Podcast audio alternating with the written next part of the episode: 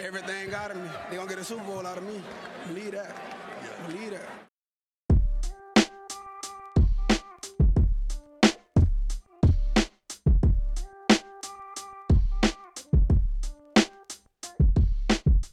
Willkommen zu Talk Like a Raven, dem Podcast rund um die Baltimore Ravens. Von und mit Malte und Benno.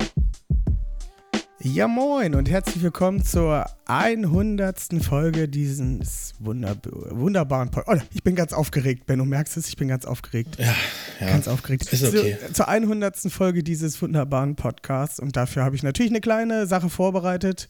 Äh, darf natürlich nicht fehlen für solche wichtigen Vorkommnisse. Deswegen.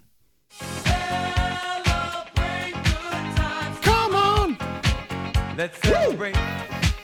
Come on now. Aha.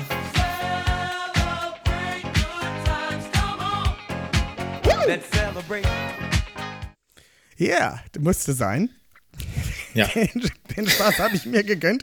Bei mir ist natürlich wie immer gut. Benno. Benno, wie geht's dir? Grüße. Mir geht's äh, wirklich gut. Ich freue mich echt, dass äh, wir heute unsere 100. Folge zusammen aufnehmen. Ähm, ja, dass wir auch noch tolle Gäste dabei haben und ähm, ja, ja, dass wir euch einfach heute eine, eine richtig geile Folge servieren können. Äh, na klar. Ja, klar. Äh, wir haben zwei gute Gäste bei uns. Äh, einer ist, denke ich mal, da muss ich gar nicht mehr groß vorstellen. Äh, jeder kennt ihn, jeder liebt ihn. Das ist der gute Olli. Olli, wie geht's dir? Hallo, ja, mir geht es gut. Danke der Nachfrage und freut mich, dass ich wieder mal dabei sein darf heute. Der Stammgast in Person. Und natürlich lieben wir äh, die Expertise unseres nächsten Gastes, quasi das offensive Mastermind der Raven, deutschen Ravens-Fan-Community. Nils, Nils ist bei uns. Nils, wie geht's dir? Ja, guten Tag. Danke für die Einladung. Mir geht's gut. Der Schnee schmilzt langsam bei uns. Der ist immer besser. Aber sonst, ja, freue ich mich auf die nächste Zeit mit euch. Ja, und äh, ihr wisst alle, was das bedeutet. Äh, es ist mal wieder soweit. Der Ravens Stammtisch. Wir haben zum Stammtisch geladen. Wir haben viele Fragen von euch bekommen. Äh, vielen Dank dafür. Ich war sehr, sehr überrascht. Es hat sehr lange gedauert, die alle zu ordnen und mit äh, einem Farbmuster zu versehen. Äh, wir werden nicht alle beantworten können. Ansonsten wird das eine ziemlich lange äh, Folge. Einige Sachen werden wir auch später in der Offseason noch weiter beschauen. Deswegen äh, seid nicht traurig, wenn eure Frage nicht dabei ist. Äh, sie wird bestimmt zu einem anderen Zeitpunkt kommen. Ähm, aber wie jede Folge fangen wir wieder mal mit äh, den. Die Ravens News. An. Mit den die Ravens News an. Äh, fangen wir mit dem großen und ganzen Ding mal an. Greg Roman ist zurückgetreten. Uh. Danke. Danke, Greg, für tolle, äh, wie viele Jahre waren es jetzt? Vier Jahre? ja, Vier Jahre als Offensive Coordinator. Äh, vielen Dank für Lamars MVP-Saison. Zuletzt leider mit negativem oder uninspirierendem Playcalling aufgefallen. Viele haben es sich gewünscht. Wir im Podcast standen immer wie eine Einheit hinter Greg Roman. haben nie an ihm gezweifelt. Ich, bin- ich persönlich bin sehr traurig, dass er jetzt geht. Nein, Spaß beiseite. Ähm, ich, ich glaube, ich spreche für Ben und, und äh, mich, äh, dass ich da sagen kann, wir sind froh, dass es jetzt dazu gekommen ist, dass da ein Wechsel kommt. Ja, man muss dazu sagen, er hat viel Gutes gemacht, aber zum Ende hin wurde es, es hat halt stagniert. Ne? Also das muss ja in der NFL immer weitergehen und gefühlt ist Greg Roman stehen geblieben. Und äh, deswegen kam vielleicht nicht ganz unfreiwillig die Entscheidung zurückzutreten und ähm, sich anderweitig umzusehen. Ich meine, es sieht auf dem Lebenslauf auch immer besser aus, wenn man selber gegangen ist, als wenn man gegangen worden ist. Oder, Benno? Ja, auch wenn es nur drei Stunden vor der offiziellen PK von Habe und äh, Eric DeCosta war. Aber du hast recht, es sieht natürlich besser aus, wenn man sagt, ja, Ich äh, nehme mal meinen Hut. War nett bei euch. Äh, Nils, was denkst du dazu? Du warst doch auch so ein großer Greg Roman-Believer. Ähm, ja, also man muss halt fairerweise sagen, er hat halt in den ersten Saisons alles von Lamar Jackson rausgeholt, was man halt rausholen konnte. Ihn super an die äh, ja, Liga dran gewöhnt, ihn reingebracht. Nicht umsonst äh, ne, auch die MVP-Saison. Aber nichtsdestotrotz, äh, ja, ist es halt so, dass man auch mal sich weiterentwickeln muss, wie du eben schon sagtest. Das Passspiel war dieses Jahr unter aller Sau. Und äh, ja, dementsprechend ist es gut, dass sie jetzt einen Wechsel vollziehen. Olli, möchtest du noch abschließend was dazu sagen? Ja, ich glaube, ihr habt das schon ganz gut auf den Punkt gebracht. Ähm, die Offense ist mehr oder weniger einfach stagniert, beziehungsweise hat sie sich nach hinten entwickelt. Ich glaube, wir sind uns alle einig, dass Greg Roman vor allem in den ersten Jahren eine tolle Arbeit geleistet hat und auch nach wie vor ein super Run-Game-Coordinator oder Designer sein kann. Ja. Und wenn wir uns die Zahlen anschauen, auch nach EPA, hat er trotzdem seit 2019 die erfolgreichste Rushing Offense und insgesamt vierte erfolgreichste Offense geführt. Also da war schon nicht alles schlecht. Ich glaube, das ist oft schon verloren gegangen bei aller gerechtfertigter Kritik. Aber ich glaube, für mich der wichtigste Punkt war es, dass sich das Dropback-Game nie wirklich weiterentwickelt hat. Und klar hängt das vielleicht auch von den Receivern und, und ab und beziehungsweise wie der Kader generell zusammengestellt war. Aber das war halt nicht das erste Mal, dass bei Greg Roman auffällt, dass der Effekt irgendwann etwas abflaut. Und von daher glaube ich, war es jetzt an der Zeit, eine neue Richtung einzuschlagen. Und ich bin auf jeden Fall gespannt, welche Richtung die Ravens einschlagen. Ob es wieder in eine ähnliche Richtung geht oder ob man ähnlich, wie man, wie man es letztes Jahr beziehungsweise heuer mit der Defense gemacht hat, wirklich versucht, einen Schritt in die moderne NFL zu gehen. Auf jeden Fall. Äh, gucken wir weiter. Es gab die Saisonabschlusspressekonferenz von John Harbour und Eric DeCosta, wo man eigentlich draus nehmen kann, Top-Priorität für diese Leute ist es, äh, Lamar Jackson wieder zurückzuholen. Oder was heißt zurückzuholen, da zu behalten. Ähm, ich würde sagen, zu dem Thema kommen wir bestimmt später nochmal. Benno, denkst du auch? Ja, denke ich auch. Ähm, ja, das war auf jeden Fall die Quintessenz davon. Ähm, haben noch dazu gesagt, dass es ähm, halt sozusagen der größte, ähm, ja, oder auch der größte, einer der besten Jobs auf der Welt wäre, bei den Ravens OC zu werden. Und da gab es halt auch einige Namen, die da in den Ring geworfen wurden. Zum Beispiel Eric Bieniemy, den OC von Kansas City, der schon seit Jahren als OC irgendwo gehandelt wird, aber irgendwie nie diesen. Als Head Coach eigentlich. Als oder? Head Coach, Verzeihung, als Ja. Head Coach. Aber irgendwie klappt das nie, keine Ahnung. Mal sehen, ob er sich äh, von Eric Reed, äh, doch, Eric Reed? Nee, doch. Andy. Andy, Andy, Eric ist alles das gleiche. Fängt beides mit A an. Ähm, ob er sich davon lösen kann äh, und um aus seinem Schatten zu springen. Ähm, das sind Todd Monken. Das Spa- wenn ich mal ganz kurz ein, das Spannende bei äh, Eric Bien- Bieniemy ist ja, dass der Vertrag ausläuft. Deswegen ist er jetzt überall bei, als OC äh, gehandelt, Ah, dass man nicht glaubt, dass Das sie den Vertrag verlängern. ah, gute Info, Nils. Ja. Da Das Benno erklärt schle- natürlich, warum hat- der woanders als OC äh, gehandelt wird. Ja, na. Da hat Benno schlecht recherchiert. Vielen Dank, Nils. Hm. Bringt dir deine Hörbuchstimme auch nichts, Benno. da kommen wir später auch noch zu. Ansonsten haben wir noch, Vielleicht. haben wir noch ähm, Interviews angefragt beim Pass-Game Coordinator Zach Robinson. Der ist bei den Rams momentan, den Vikings Pass-Game Coordinator Brian Angeliccio. Broncos Offensive Coordinator Jason Outen. Uten? Outen? Ist auch egal. Hoffentlich nehmen wir den nicht. Ähm, Seahawks Quarterbacks Coach Dave Canales. Das wäre eine interessante Personalie. Der hat ja einiges aus Geno Smith rausgeholt. Äh, Browns Wide Receiver Coach Chad O'Shea. Ich weiß jetzt nicht, ob das die Wide Receiver der Browns so genial sind, aber naja. Ähm, ebenso waren sie auch in Frank Reich. Oh, Frankreich. Oh, Frank das Reich. ist ja jetzt erst, dass es ja Frankreich gibt. okay, der war jetzt schlecht. Ähm, Und ja, Ja. Frank Reich ist äh, schon raus aus der Nummer. Der ist, äh, wie bekannt geworden, neuer äh, Head Coach der Carolina Panthers. Und dann haben wir noch Byron Leftwich, der Offensive Coordinator der Bucks oder ehemals Offensive Coordinator der Bucks. Eh, ehemals.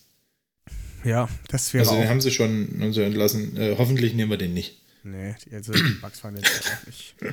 Ja, ich finde so, Ja. ich finde, ich bin ja tatsächlich, äh, wir können das ja mal kurz, kurz, ach nee, das kommt später auch noch. Da sprechen wir später auch noch Ja, drüber. kommt später noch. Ansonsten ähm, soll der Hast du, Todd, hast du Todd Monken? Todd Monken musst du noch Todd Monken hab ich- erwähnen. Ja, Todd Monken habe ich doch Hast schon du gesagt. noch, noch nicht? Als zweites Nee. direkt, nach Bienemy. Nee, nee. Du Todd bist dann direkt in die. Dann halt Todd Monken, Offensive Coordinator der äh, Georgia Bulldogs. Wo war der nochmal in der NFL? Bei den Bucks. Bei den Bucks. ja. Ja. Gut. Ja. Ähm, ja, Todd Monken haben wir auch noch. Äh, es wird spannend, einige Namen dabei. Ähm, sprechen wir später nochmal im Genauen drüber. Ähm, des Weiteren haben sie noch gesagt, dass sich der Wide Receiver Raum etwas ändern wird. Da sind sie nicht mehr zufrieden mit der Qualität, die da gerade vorhanden ist. Wer hätte es gedacht, dass sie damit nicht zufrieden sind? Nils, wie zufrieden bist du mit der Qualität des Wide Receiver Raums? Ähm, ja, gut, also dieser eine Receiver, der immer eine Route gelaufen ist, mit Ricard zusammen, äh, der hat mir gut gefallen. Ah, ich, wollte die, ich wollte die Welt einfach brennen sehen mit dieser Frage. Tut mir leid, Ja. Nils. Ich musste sie einfach stellen. Ich weiß, ich habe, es, ich habe es auf Twitter immer wieder verfolgt, wie sich Nils quasi wöchentlich immer aufs Neue über Greg Roman aufgeregt hat und über ja, die Nicht-Wide Receiver, die auf dem Feld standen. Ja gut, vielleicht hat er auch einfach Ricard als Receiver gesehen, man weiß es nicht. Ja, der ist ja auch äh, verflucht schnell, ne? Ja. Schwer runterzukriegen. Korrekt, korrekt. Ähm, und äh, nochmal als letzte News für heute: Trayvon Mullen wurde von den Wavern geclaimed. Für die, die es nicht wissen, der ist Lamar Jacksons Cousin und soll vielleicht noch als zusätzliches Druckmittel fungieren, dass er unterschreibt, weil wer spielt nicht gerne mit seinem Cousin zusammen? Also, ich würde Ja. jetzt nicht gerne mit meinem Cousin zusammen spielen, aber wer weiß, wie da Ich habe gar keinen. Ich habe gar keinen Cousin. ja, ist auch nicht verpasst. Ich hoffe, der hört diesen Ja. Podcast nicht. Schöne Grüße an Daniel. Der wollte nicht mit dir zusammen spielen. Äh, So. ansonsten, ich muss aber gestehen, ich habe Trayvon Mullins äh, Karriere echt nicht verfolgt. Vielleicht kann da Benno ein bisschen mehr zu sagen, weil der muss ja gezwungenermaßen das ein oder andere äh, Raiders-Spiel in den letzten Jahren mal gesehen haben. Habe ich tatsächlich. Ähm, der war ein Second-Round-Pick von den Raiders 2019. Ähm, und ja, war dort eigentlich, wenn er fit war in den ersten Jahren, auch Starter, äh, war alles ein bisschen auf und ab. Ähm, ähm, ja, dann haben sie ihn, glaube ich, letztes Jahr nach Arizona vertradet. Und äh, anscheinend konnte er sich da auch nicht wirklich durchsetzen, was ja jetzt nicht unbedingt, ähm, keine Ahnung, ähm, ja, die Erwartungen erhöht. Ne? Aber ähm, ich denke, wenn man dem, weiß ich nicht, so ein Future Contract oder irgend sowas äh, gibt, um den erstmal mit drin zu behalten und mal guckt, wie er sich im Defense-System macht. Ähm, also Anlagen sind da, aber Konstanz hat halt äh, immer gefehlt. Vielleicht ist er ja ein guter Special-Teamer, würde mich nicht wundern. Olli, hast du Ha. noch Insights zu Trayvon Mullen? Ich habe den nach seiner Raiders-Karriere auch nicht mehr wirklich verfolgt. Ich mochte den im Draft ganz, ganz gerne, hat halt diese Prototypical Size. Ähm, aber ich denke das ist einfach für die Tiefe. Mal schauen, ob der überhaupt bis, in, bis ins Training Camp kommt oder auch nicht. Aber wie gesagt, ich denke, man kann nie genug Corner haben er ist mit 25 noch relativ jung. Von daher, wenn das dein Corner 4 oder 5 ist, ist das nicht so maßgeblich entscheidend für den Erfolg oder Nicht-Erfolg des Teams in meinen Augen. Alles besser als Kayvon Seymour in der Defense zu sehen. Oder Nils? Ja, auf jeden Fall. Ja gut, ich habe keine News mehr. Benno, hast du noch welche? Nö. Ja gut, dann gehen wir einfach mal in die Season Review. Und zwar werden wir uns jetzt äh, die einzelnen Position, Positionsgruppen nacheinander weg angucken. wenn da so ein bisschen unseren Senf zu geben, waren wir äh, zufrieden, waren wir enttäuscht ähm, und so weiter und so fort.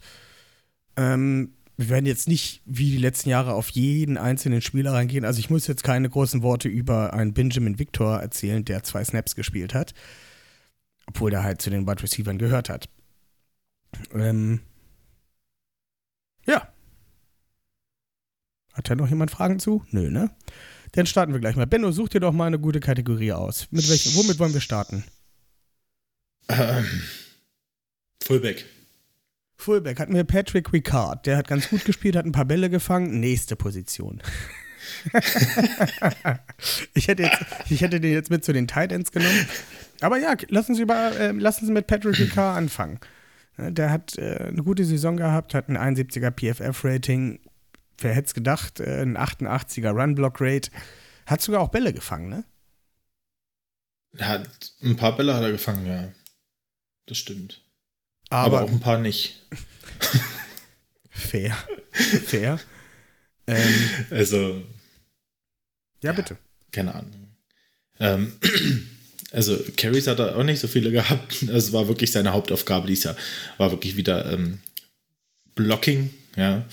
Ähm, hatte äh, el- elf Receptions bei 13 Targets, also hat er seine meisten seiner Bälle schon gefangen. Und 74 Receiving Yards, also so ein bisschen für äh, mal eine kurze Distanz ist der schon mal okay, wenn man dem mal einen Pass zuwirft. Das, das sehe ich auch gerne, wenn der dann noch drei Leute mit zum First Down schleift. Ähm, aber ansonsten Blocking-Aufgaben und die hat er, wie wir es von ihm gewohnt sind, äh, auch wirklich sehr, sehr souverän in den meisten Fällen gelöst. Ähm, das ist einfach sein, seine Stärke. Und ähm, was auch wichtig war, war, dass er die Saison über gespielt hat und fit war. Ne? Also glaube, er hat kein Spiel verpasst, wenn ich mich nicht irre. Dann hätten wir gar keinen Passempfänger mehr gehabt. äh, Nils, möchtest du was zu Patrick Ricard noch sagen? Äh, pff, eigentlich gibt es da nicht so viel zu sagen. Ähm, ich fand es immer sehr spannend, dass er eigentlich die ärmste Sau auf dem Feld war, weil der muss ja nicht nur nach vorne laufen, sondern auch bei jedem Snap quasi erstmal nach links und dann nach rechts und dann nochmal nach links und dann nach rechts. Also er war ja hauptsächlich unser Motion Guy für die Kickout-Blocks und so. Ähm, ja, ein wichtiger Bestandteil dieses Jahr in der Offense. So sehr ich ihn mag, ich hoffe, dass seine Rolle deutlich kleiner wird im nächsten Jahr. Bin ich vollkommen bei dir. Ähm, ja. Ich würde einfach direkt weiter zur nächsten äh, befreundeten Positionsgruppe gehen. Äh, wir haben die Tight Ends und da sind wir natürlich ganz groß mit einem Mark Andrews und einem Isaiah Likely vertreten. Äh, Olli, wie fandest du denn unsere Tight Ends dieses Jahr? Ja, ich glaube, Mark Andrews ist nach wie vor die verlässlichste Anspielstation im, im, im Passing-Game. Hatte ja auch das eine oder andere Verletzungsproblem. Deswegen sind die, die Total Stats vielleicht nicht ganz so beeindruckend wie letztes Jahr, aber für mich war er trotzdem noch immer einer der konstantesten und besten Spieler in der Offense und das hat man auch im Spiel gegen Cincinnati wieder gesehen, im Playoff-Spiel. Die fünf Catches für die 73 Yards, ganz davon abgesehen, dieses unfassbare Hustle-Play ähm, beim, beim Fumble an der Goal-Line. Ah, schmerzt, aber trotzdem. Ähm, und das ist nicht ganz böse, muss ich fairerweise sagen, im, im Pre-Draft-Prozess, aber ich glaube, der hat eine Bombensaison gespielt und wenn man bedenkt, Rookie-Titans sind normalerweise ohnehin nicht wirklich produktiv, dann kann man hier definitiv schon davon sprechen, dass der echt schon ein, ein, ein solider Titan 2 wäre, wo ich habe auch unter der Saison schon mal gespielt, einige Mannschaften vielleicht nicht mal einen besseren Titan im Roster haben momentan und das kann sicher eine Mismatch-Waffe werden, auch für den nächsten OC. Von daher glaube ich, ist man gut aufgestellt. Auch ein Charlie Kohler hat ja zum Ende der Saison noch Snaps gesehen und ganz gut ausgesehen. Ich bin gespannt, wie man die, die Position des Blocking Titans besetzen will. Ich glaube, Likely und, und, und Andrews haben gezeigt, sie können solide Blocker sein. Aber da hängt natürlich auch viel davon ab, wie die Offense dann im nächsten Jahr aussehen wird. Aber ich glaube, im Großen und Ganzen ist das mit der beste Titan Room in der NFL und das wird er auch nächstes Jahr sein, weil du hast zwei Rookies, du hast einen Mark Andrews, der erst einen dicken Vertrag unterschrieben hat und auch noch relativ jung ist. Also da mache ich mir ehrlich gesagt keine großen Sorgen und da würde ich sagen, können wir auf jeden Fall zufrieden sein und auch ja, gut in die Zukunft blicken. Da bin ich vollkommen bei dir. Aber wir hatten noch mehr Tight Ends. Äh, Nils, wie fandest du denn zum Beispiel Josh Oliver, der so ein bisschen, Ja, letztes Jahr so gut wie gar nicht gespielt und dieses Jahr ist er so ein bisschen aufgewacht, hat äh, auch super Grades im, im Blocking gehabt. Ich muss ja gerade nochmal nachgucken. Äh, 74er Run-Block-Rate. Richtig gut. Wie fandest du Josh Oliver? Ähm, ja, es tut mir ein bisschen leid, weil ich hatte damals schon, als wir den ertradet haben, große Hoffnungen in ihn. Ähm, und er hat dieses Jahr hat er wirklich abgeliefert. Und ich denke auch, dass er anderswo einen guten Vertrag kriegen sollte mit der, mit der Rolle, die er dieses Jahr hatte. Gerade im Run-Blocking ähm, hat er mir sehr imponiert. Ich hatte den immer so als Receiving, Receiving Titan im Kopf. Ähm, da hat er dieses Jahr definitiv den einen oder anderen überrascht. Ähm, dementsprechend hat er auch viel ähm, ja, Snaps gesehen, hat ja, Nick Boyle verdrängt. Der Blocking Titan in der Liga, würde ich jetzt mal behaupten. Ähm, und ich gehe stark davon aus, dass er anderswo auf jeden Fall einen guten Vertrag kriegen sollte. Ich kann es mir aber leider nicht bei den Ravens vorstellen, weil sie da halt einfach mit Collar, mit Likely und mit Andrews ja drei Titans haben, die äh, ja gesetzt sein sollten. Ähm, und ja, schauen wir mal. Äh, und was ich noch zum Oliver sagen wollte, äh, von den Top 10 Top 10 Titans, die äh, im Run-Blocking ähm, drin sind, ist Mark Andrews auf der 10 und Isaiah Likely auf der 3. Also äh, ich bin mal sehr gespannt, ob die da dann den nächsten Step machen können und ob die überhaupt noch einen äh, Titan ins, in den Room holen. Das ist halt auch eine wirklich sehr, sehr, sehr interessante Frage. Ähm, wird da noch irgendwas passieren? Aber da sprechen wir später in der Saison noch zu, denn die Offseason steht vor uns. Äh, wir sprechen ja mehr oder weniger über die letzte Saison. Benno möchte noch äh, abschließend was zu Nick Boyle sagen. Möchtest du nicht nur abschließend verabschieden? Quasi. Ich wünsche wünsch Nick Boyle alles Gute und hoffe, dass er seinen Alltag und sein Leben ähm, gesundheitlich gut auf die, auf die Reihe bekommt. Ähm, natürlich würde ich ihm auch wünschen, dass er vielleicht nochmal irgendwo Fuß fassen kann bei einem anderen Team in, in dieser Blocking-Thailand-Rolle, aber ähm, ich glaube einfach, dass der keine Ahnung, vielleicht braucht er auch einfach noch ein Jahr. Der hatte auch so eine schwere Verletzung. Ich kann es dir nicht sagen, aber ähm, ja, bei den Ravens hat sich's erledigt für ihn aus meiner Sicht und ähm, ja, schade. Hätte ich ihm nicht so gewünscht, dass die Karriere so einen Lauf nimmt, kann man aber nicht ähm, beeinflussen. Manchmal ist es einfach Kacke. Und ja, genau. Und ähm, Josh Oliver hatte übrigens unter allen Titans, zumindest bei PFF vom Blocking Grade, das zweithöchste. Also ähm, da muss ich wirklich sagen, dass wirklich ein Spieler, der einen Wahnsinnssprung äh, gemacht hat und äh, der mich immer wieder auch beeindruckt hat. Abs absolut fair. Gucken wir weiter. Äh, wenn wir schon bei Passempfängern sind, gucken wir uns die nächsten an. Äh, das sind die Wide Receiver. Davon hatten wir einige, aber irgendwie auch nicht. Ähm, ja, am produktivsten am Ende des Jahres war DeMarcus Robinson, der 17 Spiele für uns gemacht hat, 458 äh, Yards gefangen hat. Ähm, ja, ist auf jeden Fall ein Spieler, der einen, Jahresvertrag bekommen hat und wo sich sogar ein Lamar Jackson schon zu geäußert hat, dass er den wieder in seinem Wide Receiver Room haben möchte. DeMarcus Robinson, meiner Meinung nach, eigentlich ein guter oder vertretbarer Nummer 3 Receiver. Bei uns muss der Nummer 1 sein. Ähm, Nils, wie fandest du sonst so unser Wide Receiver Room? Wer ist dir da positiv, wer dir da positiv aufgefallen? Ähm, ja, wir wussten alle vor der Saison, dass es eine sehr schwere Saison wird, wenn sich ein Wide Receiver verletzt. Ähm, leider hat sich dann Bateman tatsächlich ja, dann doch in, mitten in der Saison verletzt und das hat man halt sofort gemerkt. Also ähm, danach ging ja quasi gar nichts mehr. Marcus Robinson für seine Verhältnisse einigermaßen gut gespielt, aber auch gegen Man-Coverage ja, wenig, wenig eine Mismatch-Waffe gewesen, wie es halt so ein Bateman gewesen ist. Ähm, und von den anderen Receivern hat man da ja leider auch nicht so viel ähm, ja, den nächsten Step bekommen. Ähm, von wem ich tatsächlich sehr enttäuscht bin diese Saison, ist James Prochet, gerade nach der Verletzung von, von Bateman habe ich gedacht, vielleicht kann der jetzt mal sein Potenzial aufrufen. Ich äh, mochte ihn sehr nach dem Draft, als die Ravens ihn gedraftet haben. Super Route Runner. Aber ja, letztendlich stehen 16 Targets auf dem, auf dem, Statsheet, wovon er nur acht gefangen hat. Ähm, ja, finde ich, ja, wie gesagt, von dem habe ich mir mehr erhofft. Auch die anderen Re jungen Receiver wie Tylen Wallace oder so, wo die Ravens wahrscheinlich gedacht haben, gut, die werden den nächsten Step machen, ähm, wir können denen vertrauen. Ähm, die werden, haben den Step nicht gemacht. Tylen Wallace beendet die Saison mit sechs Targets für vier Receptions. Ähm, ja, dass man sich dann einen Deshaun Jackson holen muss oder nachher dann noch einen gecutteten Sammy Watkins, zeigt, dass die Ravens äh, die Positionsgruppe völlig falsch eingeschätzt haben.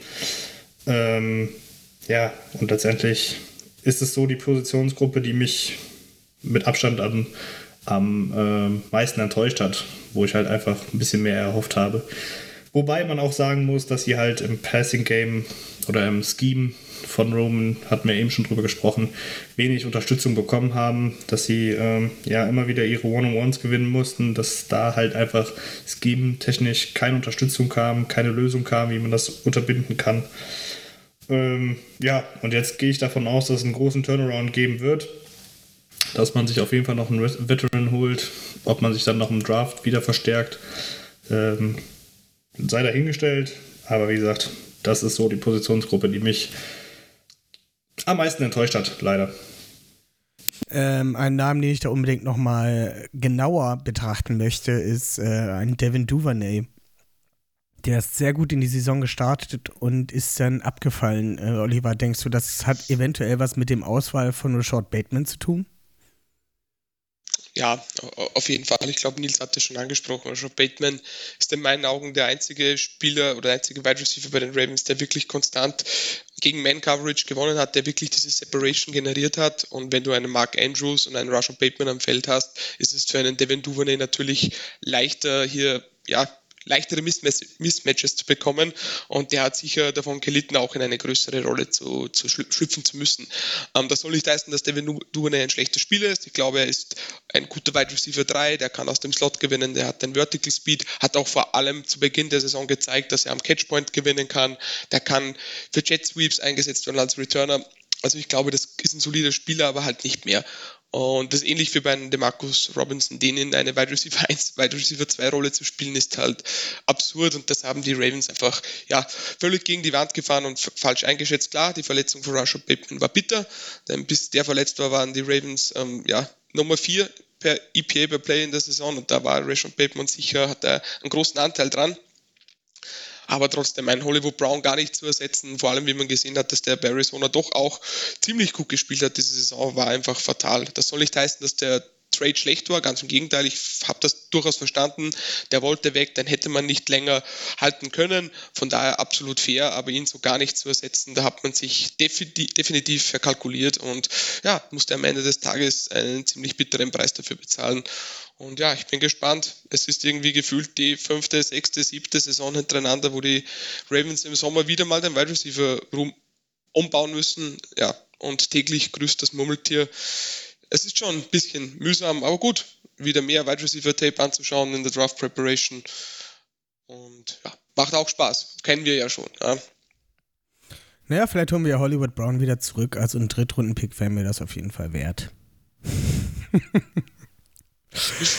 ähm, zu guter da gibt es einen anderen Wide Receiver in Arizona, den ich möchte, aber gut. Den haben wir doch schon. Andy Isabella meinst du doch, oder? ja, genau. Andy Isabella natürlich. Uh, nicht ja. schlecht. Da wusste ich lange nicht, ob es, ob es den wirklich gibt oder, oder nicht. Tatsächlich so. Aber er hat ja sogar gespielt. Ähm, zu guter Letzt, Benno, noch eine Meinung interessiert mich da dazu. Rashad Bateman sieben Spiele gemacht, davon, na, sagen wir mal sechs Spiele gemacht. Bei dem ähm, siebten Spiel war er schon verletzt. Eigentlich waren es nur fünfeinhalb Spiele. Da stehen am Ende 285 Yards auf der Uhr. Findest du das nicht ein bisschen enttäuschend für einen Wide Receiver Nummer 1, der in sechs, sieben Spielen nur oder unterhalb der 300 Yards ist? Ja, also natürlich, wenn man das jetzt rein nüchtern von den Zahlen betrachtet, ähm, erwartet man sich da schon mehr. Gar keine Frage. Aber man muss sagen, dass er dann eh schon angeschlagen war. Also ich weiß nicht mal, ob der überhaupt ähm, so viele Spiele dann wirklich komplett gesund gemacht hat.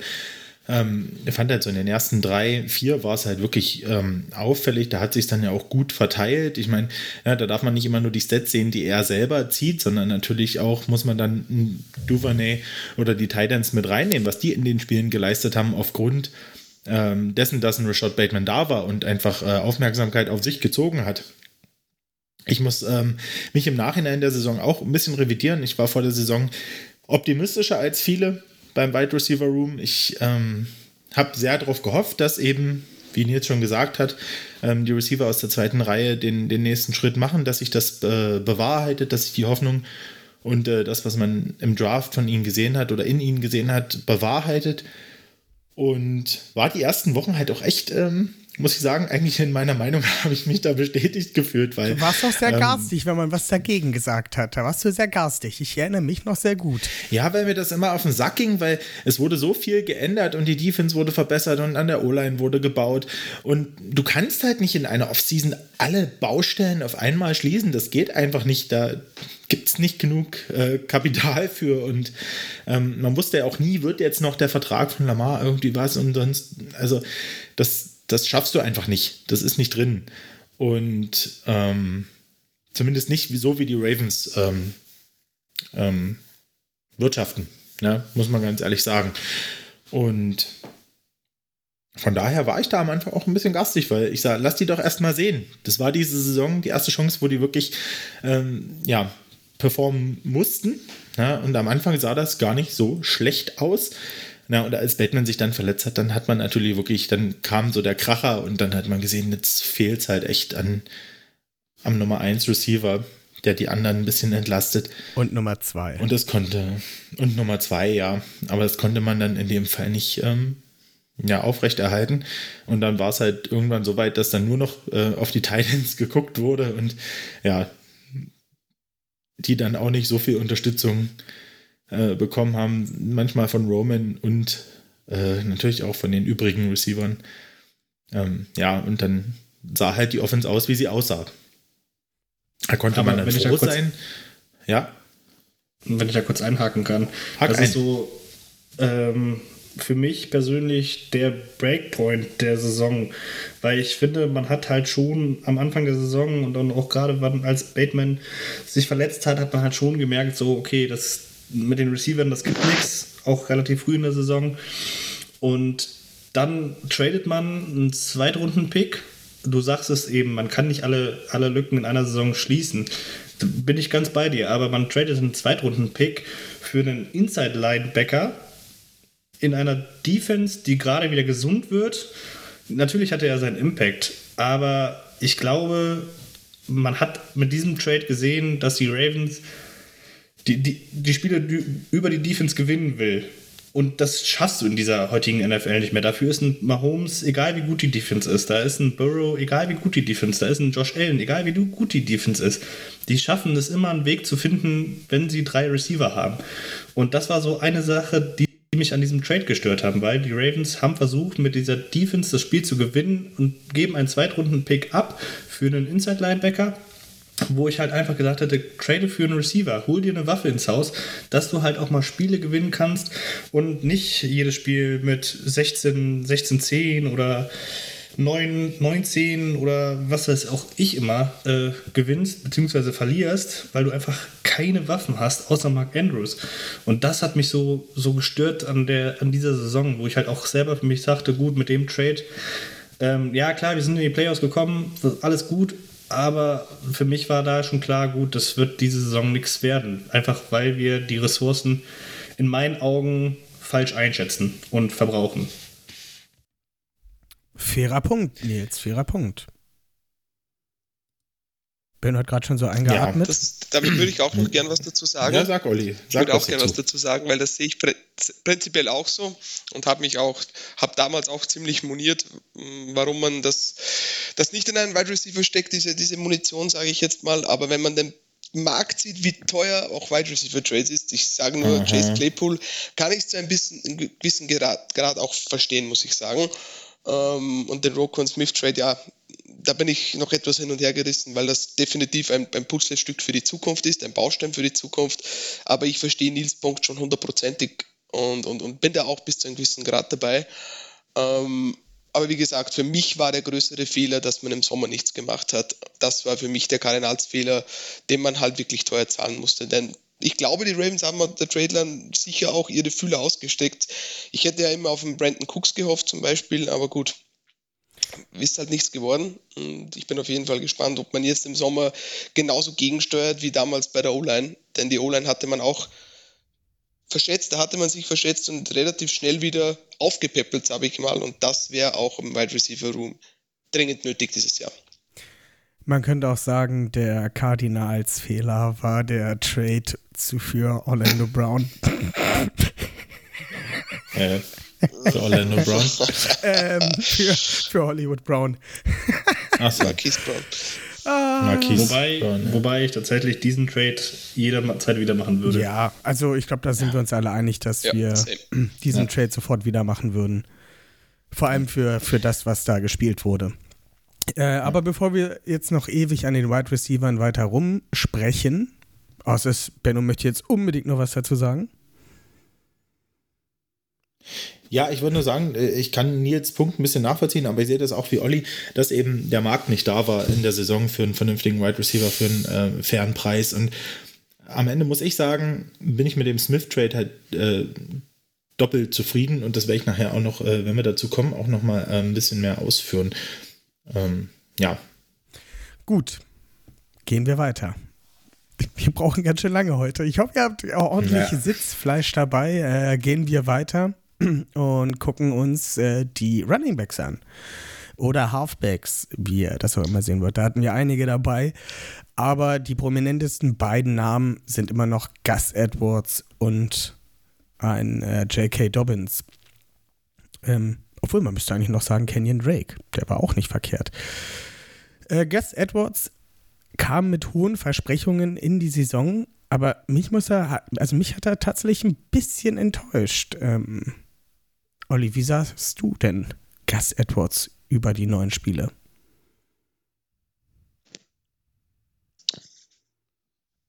Ja, ich glaube, Edwards hat schon auch seine, seine Momente gehabt. Man merkte halt, dass vielleicht noch die Dynamik und die Explosivität nach dieser schweren Knieverletzung fehlt, ähnlich wie es bei Jackie Dobbins zu Beginn der Saison war. Und das wird einfach eine Weile dauern, bis der wieder bei 100% ist, vor allem über, diese Physi über diesen physischen Laufstil, den er für sein Spiel auch braucht und benötigt. Und da bin ich auf jeden Fall gespannt, was die Ravens im Sommer machen, weil de- dessen Cap-Hit ist nicht so klein für nächste Saison. Und bin ich gespannt, ob sie den wirklich halten. Ich glaube, sie wollen ihn halten, aber das wäre so ein Spieler, wo ich mir vorstellen könnte, dass man sich schweren Herzens trennen muss. Ja, es ist halt immer sehr unangenehm für eine Nummer, ein Nummer 2 Running Back, was er ja nun mal halt ist, viel Geld zu zahlen. Aber auch da kommen wir im Laufe der Offseason auch nochmal näher drauf zu.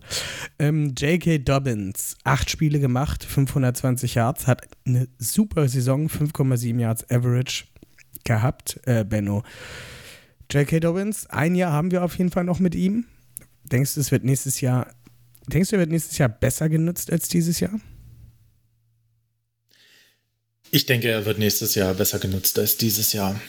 Ähm, schon allein auch, weil, ja, keine Ahnung, ich glaube, er noch, noch fitter sein wird, als es jetzt schon war. Ich glaube, der wird richtig äh, an der Offseason richtig daran arbeiten, dass er eben diesen, ähm, ja, diesen Breakaway-Speed wieder ein bisschen mehr bekommt, dass er halt nicht äh, eben nach 20, 25 Yards dann doch schon eingeholt wird, weil er einfach nicht äh, noch nicht fit genug dafür war, was er auch selber gesagt hat.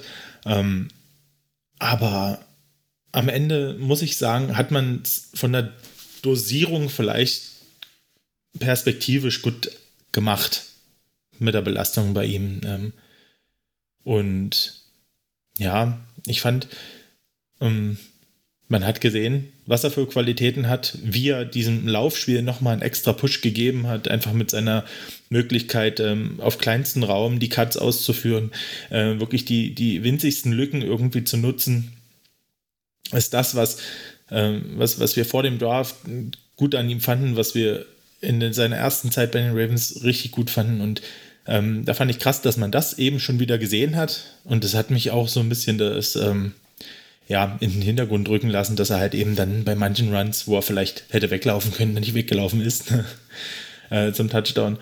Aber ähm, ey, krasse, krasses Comeback von ihm und ja, bin da sehr, sehr positiv gestimmt.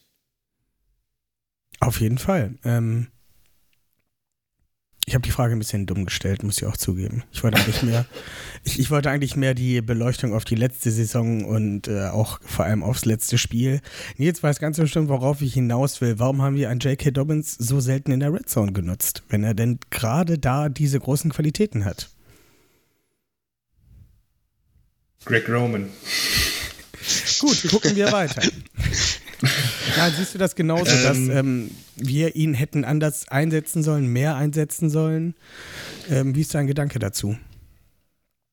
Definitiv. Also, ähm, ich muss ans Playoff-Spiel zurückdenken, beziehungsweise an das Week 18-Spiel, nachdem Dobbins dann sagte, hier, ich will das Team tragen, ich bin derjenige, der, der den Unterschied machen kann, sage ich jetzt mal. Das war nicht der Wortlaut, aber äh, ich sage jetzt mal so im Sinne. Und dann kriegt er in der Red Zone einen Pass, streckt sich da mit allem, was er hat, zum Touchdown. Ähm, und das war so sein einziger Touch in der Red Zone. Ähm, ich finde, da hat man halt wirklich seinen Willen gesehen, dass er wirklich da ist, zu sagen, hier unser Franchise-Quarterback, der ist nicht da. Wir spielen mit einem Backup-Quarterback, damit ich derjenige, der, der jetzt den nächsten Step macht, auf den ihr euch verlassen könnt. Und dann wird er von den Coaches so gar nicht genutzt. Ähm, das äh, hat mich dann doch sehr enttäuscht, muss ich ehrlich sagen. Ähm, weil ich den Dobbins einfach als Spieler sehr gerne mag, ähm, seinen Laufstil sehr gerne mag. Und ich finde, man hat es diese Saison ähm, noch mehr gemerkt als, als ohnehin schon, was der für einen Unterschied in der Offense machen kann, wenn man mal bedenkt, dass er die ersten Spiele gar nicht gespielt hat, wie da unser Rushing Game aussah, ähm, wie ineffizient es war, wie, wie schwerfällig es war. Mir fällt das Spiel gegen die Giants gerade in den Kopf und wie anders das dann war, als er auf dem Platz war selbst mit 80 Prozent und noch nicht Vollspeed war der einfach besser und das Run-Game war besser und effizienter. Ähm, ja, wie gesagt, also man kann viel auf diesen Fumble von, von Huntley rum, rumhacken. Ähm, ich bin da der Meinung, gib den Ball deinem besten Spieler in die Hand und das war halt in den Playoffs Dobbins und das haben sie nicht gemacht und dementsprechend auch folgerichtig so das Spiel verloren. Ist auf jeden Fall was dran. Ähm, wir hatten auch noch so Namen wie Kenyon Drake, die sich so ein bisschen, ja, als kommt. wir müssen uns nicht darüber streiten, ein Kenyon Drake ist halt kein Number One Running Back, kein, keine Bell Cow Running Back, wie man es auch immer sehen will. Hatte aber am Ende hinter Lamar Jackson die meisten Rushing Attempts, 482 Yards, 4,4 Yards, was auch nicht schlecht ist. Ähm, war auf jeden Fall ein Name, der denn sozusagen den Upstep gemacht hat, nachdem äh, seine Nummer gecallt wurde. Und ähm, ja, sich durchaus eventuell auch für die nächste Saison empfohlen hat, nochmal einen kleinen Vertrag zu bekommen, zumindest fürs Training Camp. Ähm, ja, interessant auf jeden Fall, wie das weitergehen wird mit den ähm, Running Backs in Baltimore. Viele Namen auf der Kippe, aber ich denke, wir sind uns alle, alle, alle einig, dass J.K. Dobbins da die Nase vorn hat. Ich würde gleich weiter zur nächsten Position gehen. Und zwar zum Prunkstück sozusagen der, ja, der Offense, die Offense Line. Und wer bin ich darüber zu urteilen, wenn ich Benno dabei habe? Benno, erzähl was über die Offense Line. erzähl was über die Offense Line. Halt, halt, halt, halt, halt, halt, halt. Warte. Gut. Warte, warte, warte.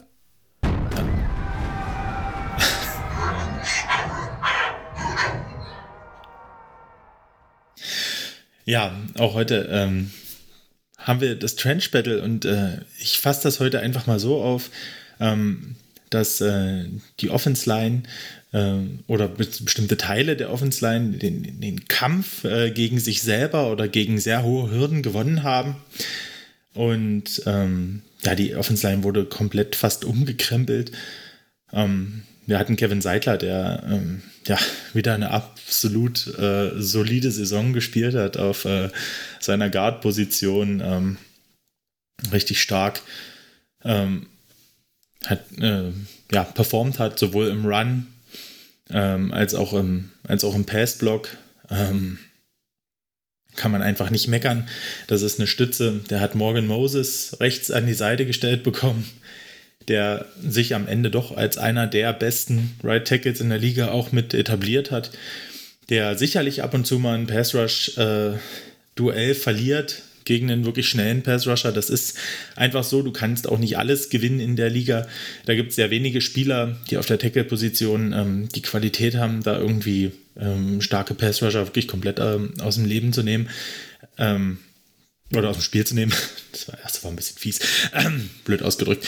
Ja. Ähm, ben Powers, ähm, ja, Wahnsinnssaison auf Left Guard, muss man sagen. Der hat echt auch einen Sprung gemacht. Ähm, sicher im Passblocking noch stärker als im Run.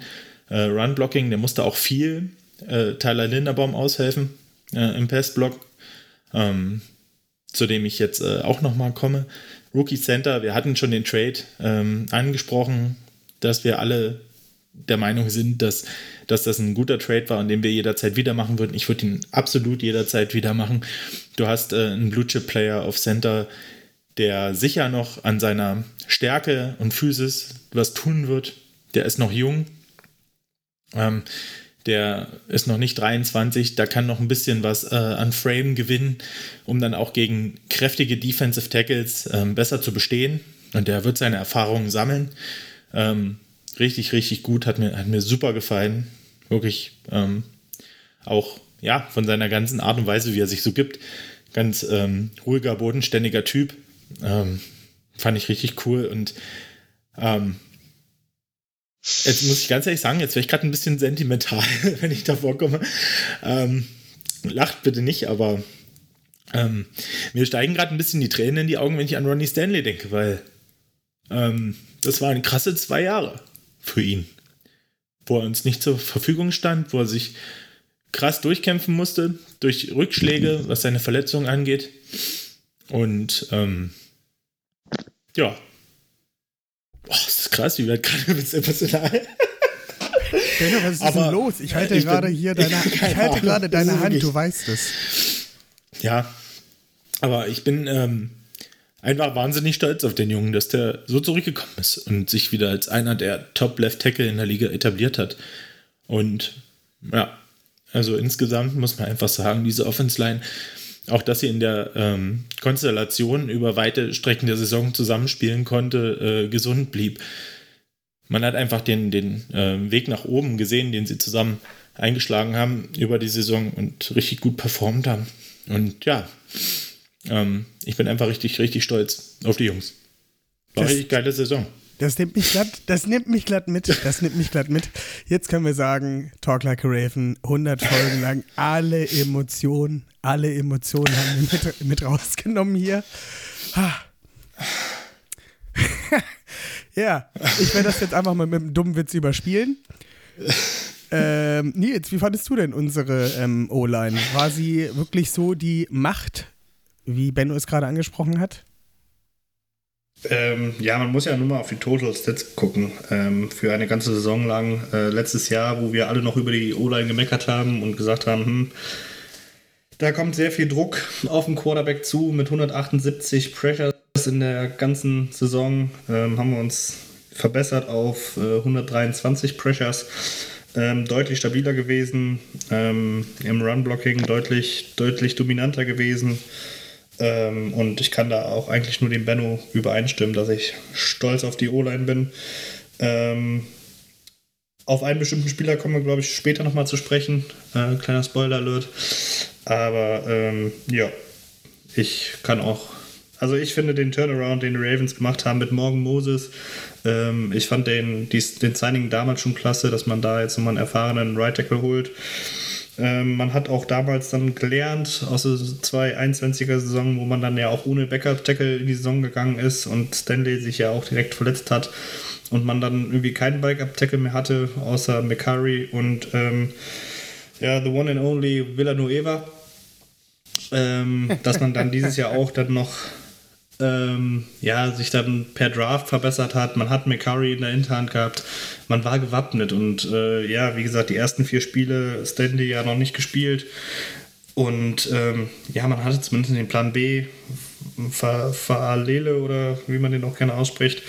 Mit den paar Snaps war ich auch zufrieden mit dem, die man da gesehen hat. Ähm, Ja, und wie gesagt, das, das war so die Positionsgruppe, wo ich halt einfach, die sich einfach gut entwickelt haben, wo ich aber auch aufs Front Office stolz bin, dass sie gesehen haben, okay, letztes Jahr haben wir da Fehler gemacht, gerade auf der Tackle-Position, dass wir halt keine Tiefe drin haben, ähm, sind das Problem angegangen. Auch dank, dass der Villanueva zurückgetreten ist. Ähm, und man hat sich abgesichert und äh, ja, ich bin guter Dinge für die nächste Saison, was das Thema O-Line angeht. Ja, und ich äh, gehe da auch, du hast ihn gerade schon genannt, einen meiner absoluten Lieblingsspieler in dieser Line, Patrick McCurry. Äh, es war immer wieder, es ist irgendwie ausgefallen, keine Ahnung. Morgan Moses hat sich kurz einen Knöchel verknackst, musste für einen Drive runter, Patrick McCurry rauf. Ich finde, man hat nicht wirklich einen Qualitätsabfall in solchen Momenten gemerkt. Also auch am, gerade am Anfang der Saison, als McCurry und Stanley immer wieder gewechselt haben, da muss man auch sagen, das hat Greg Roman. Das war eine gute Sache, die er gemacht hat, sobald er halt einen von den großen, schweren Jungs sozusagen runtergenommen hat. Damit meine ich Stanley oder ähm, Moses. Kam an McCarry und er hat direkt diese, die Schnelligkeit oder die Bewegung, die ein Patrick McCarry hat, ausgenutzt und ähm, dann sah das, das Run-Game sah anders aus in dem Fall. Ne? Wenn du halt wirklich so einen so einen Spieler hast, der, ja, okay, kräftemäßig unterlegen ist bei vielen ähm, Gegenspielern, aber durch seine Schnelligkeit viel, viel wegmachen kann, wurde der immer richtig gut eingesetzt und ähm, ist egal. Also der spielt ja wirklich alle fünf Positionen in dieser Line. Ich weiß gar nicht, ich glaube, der Right Tackle hat er wahrscheinlich noch nicht gespielt, aber ansonsten hat er irgendwie alles Doch, gespielt. hat er auch schon gespielt. Ja, doch, doch, auf jeden Der hat, Fall. die hat Letztes beiden Jahr. Tackles gespielt. Oh, Verzeihung, Ja, Verzeihung. War sogar Äh, Starter letztes Jahr. Ja. der war das Left Tackle? Ich weiß es nicht mehr. Ist auch shit egal. Doch, hat er auch Hat er schon gespielt. Alles schon Also gespielt. Er dieses hat Jahr, alles schon dieses Jahr hat er gespielt. tatsächlich. Hat er schon Fullback Dieses Jahr hat er gespielt? tatsächlich. Hat er schon Hat Fullback Center auch gespielt? gespielt dieses Jahr? Ich glaube, dieses Receiver Jahr hat er mich nicht gewundert, gespielt, bei Roman. Sagen wir so, für mich ist das immer noch eigentlich der O-Liner. Wenn du so einen Spieler im Roster hast, ne, der fünf Positionen auf einem sehr gut, also der ist jetzt kein Elite-Niveau und auch nicht das Super Nonplusultra, aber du schmeißt den rein, egal auf welche dieser fünf Positionen und du hast da eine solide Leistung. Für mich ist das, also das ist immer noch mein, mein liebster O-Liner, obwohl er halt nominell kein Starter ist, aber dieser Spieler ist halt einfach Gold wert. Äh, Olli, möchtest du noch was zur O-Line sagen? Ja, ich glaube, ihr habt es schon super ausgeführt. Ähm, ich habe nur das über das Jahr immer wieder verfolgt. Ben Baldwin, den kennt ihr sicher auf Twitter, der macht ja immer so ein, Com ja, so ein Composition Rating, wo er das zusammenzählt, was PFF, was SIS und ESPN so macht und Composite Rating sollte das heißen. Und da waren die Ravens am Ende der Saison Dritter für die O-Line und ich glaube, das spricht auf jeden Fall dafür, dass man hier sehr viel richtig gemacht hat. Und ein Punkt, der mir noch wichtig ist, war, geht auch sicher einher mit, mit dem Lindebaum Pick. Die Ravens sind etwas weggegangen von, wir brauchen nur Mauler in der O-Line, sondern können eben auch bewegliche O-Line einsetzen, auch wie Sam McCarry ist zum Beispiel und unser Run-Game damit auch diversifizieren und das lässt mich auch positiv stimmen, dass du die O-Line nicht wirklich anfassen musst, wenn ein neuer Offense-Coordinator kommt, der das Running-Game mehr oder weniger vielleicht auch etwas umbaut und ein bisschen weggeht von sehr viel Power-Run und, und, und Counter-Run etc. Von daher macht mich das echt sehr, sehr positiv und ja, sowohl, sowohl im Pass-Blocking als auch im Run-Blocking vor allem, ja, wo die Ravens ja trotzdem diese Saison noch das zweitbeste Running-Game in der Liga hatten, was sicher mit einem Greg Roman und vor allem einem Lamar Jackson zusammenhängt, aber auch da war die O-Line voll da und ich glaube, ihr habt sonst alles gesagt. Und wie ich vorher schon kurz erwähnt habe, so oder so ähnlich einen Approach würde ich mir auch auf der Wide Receiver Position wünschen, dass man wirklich ja mehr oder weniger nicht mit diesen Notlösungen rangeht und sich darauf verlässt, wenn ein Spieler draußen ist, dass man dann wirklich auf die Schnauze fällt, weil da sind die Parallelen meines Erachtens etwas da von der O-Line letzten Jahr und den Wide Receivers dieses Jahr und ja, wie gesagt, ich glaube, bis auf Ben Powers, den wird man wohl nicht halten können, kann man alle, alle Starter auch auf nächstes Jahr mit auf diese Starter zählen und man hat die Tiefe, man hat einen McCary, man hat einen Christian Colon, der diese Saison teilweise auch gespielt hat und einen Ben Cleveland. Von daher, man wird sicher den einen oder anderen Spieler noch holen, aber ich glaube, mittel- bis langfristig oder kurz- bis mittelfristig, wollte ich sagen, ist man da auf jeden Fall sehr, sehr, sehr gut aufgestellt. Da bin ich auf jeden Fall vollkommen bei dir. Kommen wir zur letzten offensiven Position und das sind die Quarterbacks. Ähm, Lamar Jackson nicht alle Spiele gemacht, wieder verletzt raus mit äh, High Ankle Sprain. Ich wollte schon Knie sagen. Ne, ist schon Knie. Ach, verdammt. war- PCL Sprain. PCL Sprain. Ja. Patrick Mahomes hat Ja. den High Ankle Sprain. Himmel, Herrgott, nochmal. Diese Richtig. ganzen Verletzungen bei Quarterbacks immer. Ähm, ja. Benno, geht's dir besser? Kannst du über Lamar Jackson sprechen? Ja, ich habe mich wieder gefangen. Und ich fand es äh, sehr schön, dass ihr speziell nochmal auch McCurry mit ähm, eingebunden habt. Ähm, sehr, sehr verdient.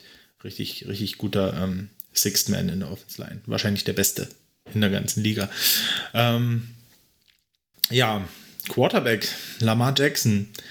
Ähm, man muss sagen, dass die Offense natürlich, ähm, wie wir es vorhin auch schon hatten, durch, äh, als wir über die Receiver gesprochen haben, natürlich ganz schön eingeschlafen ist, so gerade im Passspiel. Ähm, das hat es für Lamar auch unglaublich schwer gemacht, ähm, da wahnsinnig produktiv zu sein. Ähm, aber wie wir es halt von ihm kennen, seine einzigartige Qualität, ähm, ja, Plays zu, zu verlängern, ja, sich Zeit zu erkaufen. Auch die, was ich gut fand, war, wie er die, die Pocket dirigiert hat, teilweise. Das hat man, äh, da hat halt dieses Offense-Line-Play und ähm, ja, da hat man gesehen, dass er das ziemlich gut kann, wenn die O-Line fit ist, ja, und nicht jedes, äh, jede Woche da irgendwie andere Leute stehen und so. Das äh, fand ich eigentlich gar nicht so schlecht. Ähm, hat, ähm, ja, eigentlich ziemlich solide gespielt und aus meiner Sicht ähm, mehr dann unter dem Offense-System und dem Play-Calling und ähm, ja, der fehlenden Qualität auf Receiver gelitten, ähm, ja, als es, äh, als es ihm zuzuschreiben. Also ähm, bin da eigentlich wirklich sehr, ja, sehr positiv und er hat halt in der Zeit auch gezeigt, ähm, warum man ihn unbedingt verlängern sollte. Absolut fair. Absolut fair. Ähm, ja, man muss auch sagen, Lamar Jackson, nach, nachdem Rashad Bateman verletzt raus war, die letzten, was waren das, fünf Spiele, die, die Lamar ohne Rashad bestreiten musste, war Lamar Jackson diese Offense. Es gab es auch wieder ein, zwei Spiele, da war Mark Andrews nicht da. Da ist ein, sehr likely dafür eingesprungen.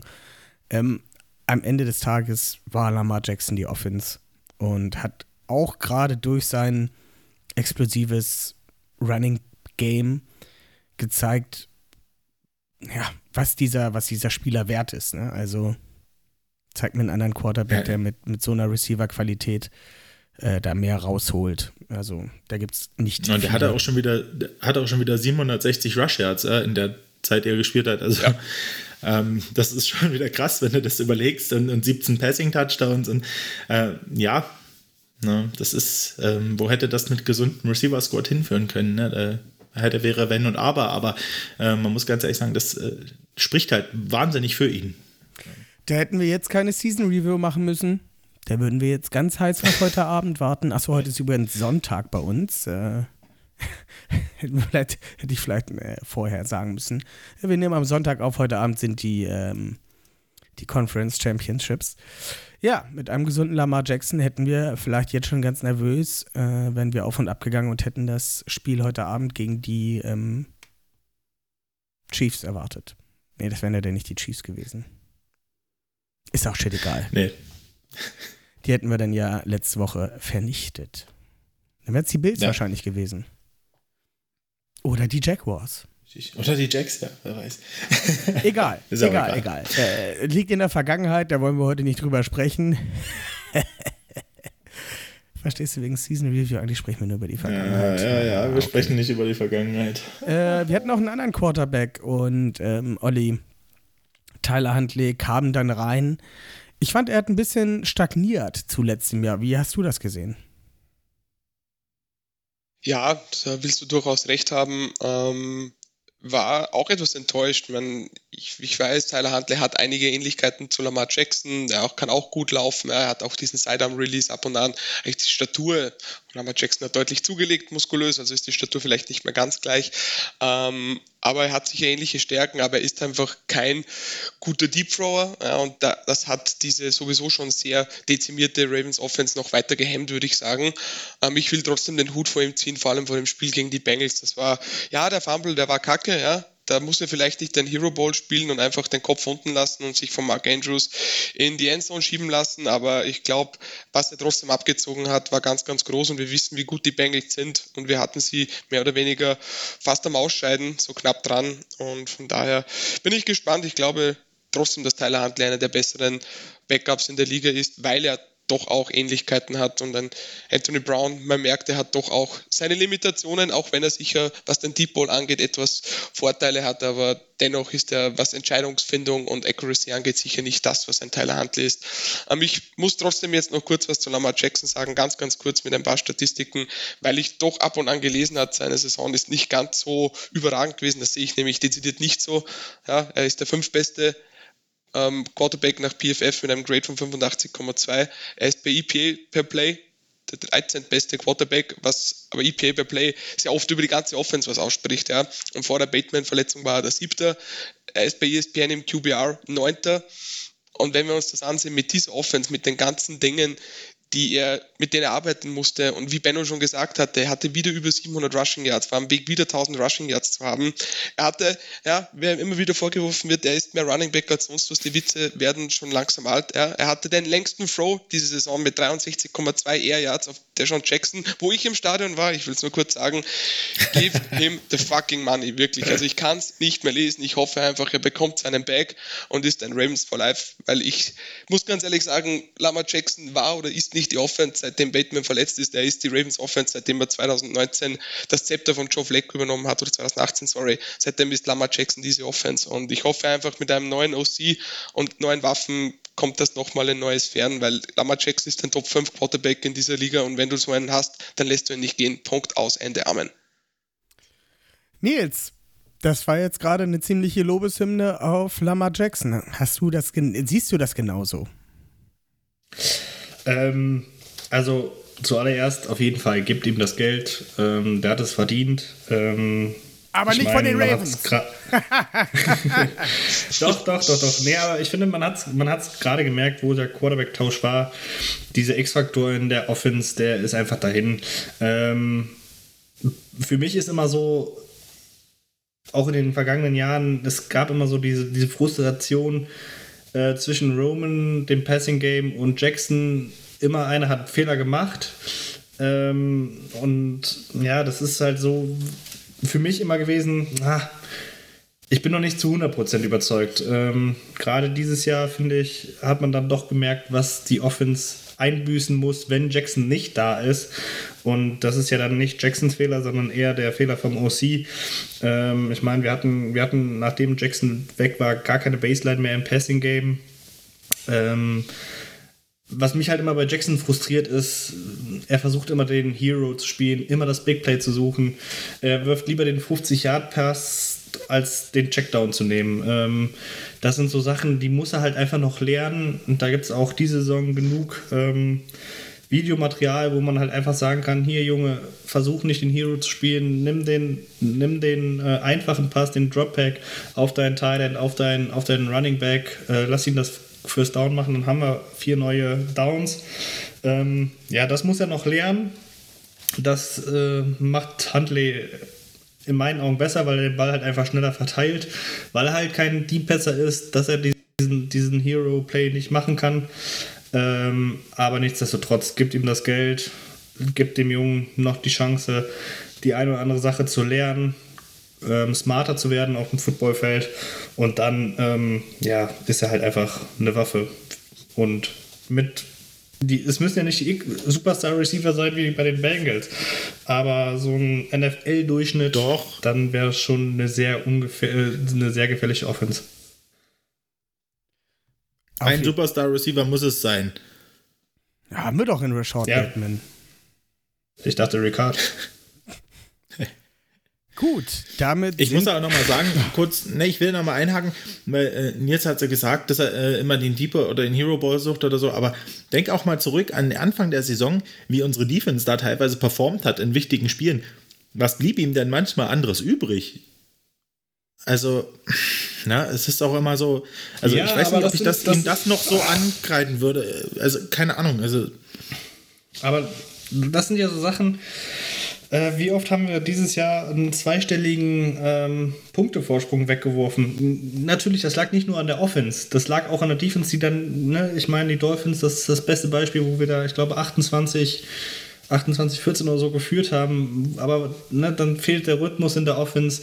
Er versucht immer wieder Plays zu machen, das, damit habe ich auch kein Problem, aber gerade in Spielen, wo du im Verwaltungsmodus bist, nehme ich lieber mal den 2-Yard-Pass und ein neues First Down, als wieder scoren zu müssen. Das, das ist halt das, was mich immer ein bisschen nervt. Ja, ist halt die Frage, ob der 2-Yard-Pass dann fürs First Down reicht, ne? Das Gefühl hatte ich nämlich auch oft immer so von, von der Checkdown-Position manchmal von den Receivern oder Running Backs, die dann halt da waren. Ähm, aber, es, ist natürlich ein Zusammenspiel. ne? genug, ich wollte gerade sagen, es gibt auch genug Tape, wo er dann versucht, den Hero Ball zu spielen, guckt, ob er Andrews oder Bateman für 10 Yards oder 15 Yards anwerfen kann.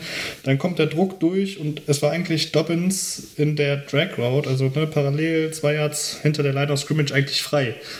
Ähm, den kann er aber nicht anwerfen, weil er halt nur Augen Downfield hatte und der Druck kam durch. Ähm, ja, wie gesagt, das sind halt so Sachen, ähm, da wünsche ich mir einfach, dass er ein bisschen smarter spielt. Nichtsdestotrotz ähm, ist er halt die, die Offense, brauchen wir nicht drum herum reden.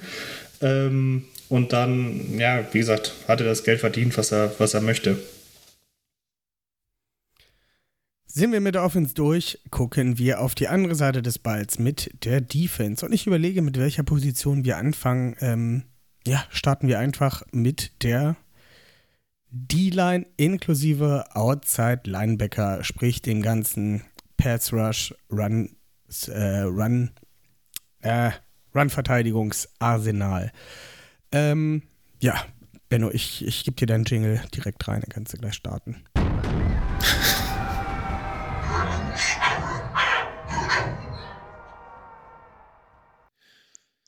Jetzt haut er mich hier wieder so rein. Dabei könnten wir gerade in der Defense auch die Spieler durchgehen, wie du es in anderen Positionen gemacht hast. Nein, ähm, wenn ich jetzt mal in die äh, Interior Defense Line gucke, ähm, muss ich ja sagen, also ähm, da hat sich schon richtig was ähm, zusammengefunden dieses Jahr. Also Calais Campbell, wenn ich mit dem mal starte, ähm, ja, der hatte wieder eine absolut solide Saison gespielt ähm, sowohl im Pass Rush äh, als auch gegen den Run, vor allem gegen den Run. Ähm, hat auch, fand ich, irgendwie gefühlt relativ viele Snaps gespielt. Ähm, also, fand das wirklich äh, richtig gut. 6-6 ge, äh, geholt, 17 Hurries, 11 Quarterback-Hits, ähm, zwei Fumbles geforst.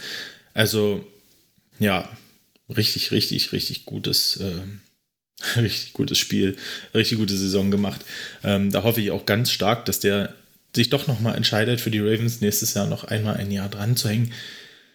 Ähm, weil, keine Ahnung, also der hat irgendwie auch eine Einstellung und zum Glück irgendwie auch den Körper, der ihm die Möglichkeit gibt, auf dem Level auch noch zu spielen, auch wenn er jetzt schon über 36 ist. Ne? Ja, ansonsten Justin Madubike, ähm, irgendwie Anfang des Jahres hatte man echt das Gefühl, so jetzt, jetzt platzt so langsam ähm, der Knoten. Ja. Auch 6-6 gesammelt dieses Jahr. Ähm, 22 Harrys, Harrys, 24 Stops auch im Run Game.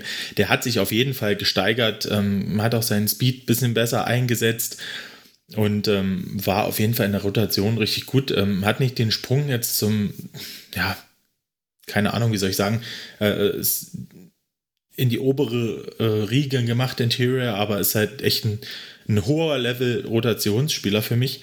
Ähm, denke, da wird Olli dann auf jeden Fall noch mal ein bisschen einhaken und was sagen.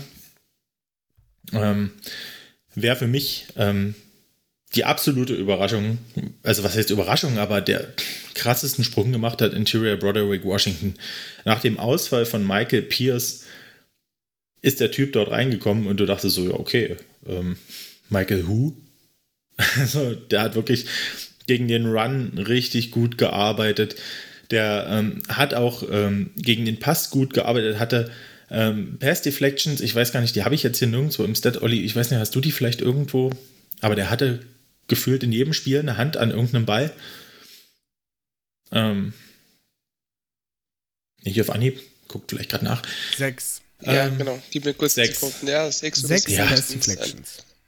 Ja, trotzdem richtig gut. Also für, für einen Interior D-Liner dort ähm, die Pässe zu blocken an der Line. Ähm, hat mir richtig Spaß gemacht äh, zuzuschauen. Und ähm, ja, wird, wird spannend. Ähm, ich weiß gar nicht, der ist jetzt noch, ne, der ist auch in seinem dritten Jahr gewesen. Ähm, ja, geht nächstes Jahr dann ins Contract Year. Ähm, denke, da wird er noch mehr aufdrehen. Ich habe bei dem so ein bisschen auch äh, Brandon Williams Vibes, wenn ich den so. Also keine Ahnung, stell dir den Kopf, stell dir den Kopf, äh, Karl, äh, gib dem noch 20 Kilo mehr drauf, dann sieht er aus wie Brandon Williams. Ja, das ist halt wirklich, ähm, er ist halt ein athletischer als Brandon Williams. Ne? Das äh, finde ich halt auf seiner Position ähm, richtig gut und das macht er richtig stark. Ähm, Travis Jones für sein Rookie-Jahr ähm, gute Plays abgeliefert äh, in der Rotation, ähm, konntest du echt ohne Bauchschmerzen mit reinstellen. Ähm, natürlich jetzt noch kein äh, Wahnsinns-Impact-Player, aber ähm, wie ich schon sagte, ähm, für sein erstes Jahr, für einen Drittrunden-Pick und ähm, auch ja aus der, äh, von der Uni und der Competition, die er ähm, im College hatte, äh, wo ja viele gedacht haben, na, gucken wir mal, wie das wird, aber äh, absolut bewiesen, dass er in die NFL gehört und äh, da bin ich auch echt auf die Entwicklung in Jahr 2 gespannt.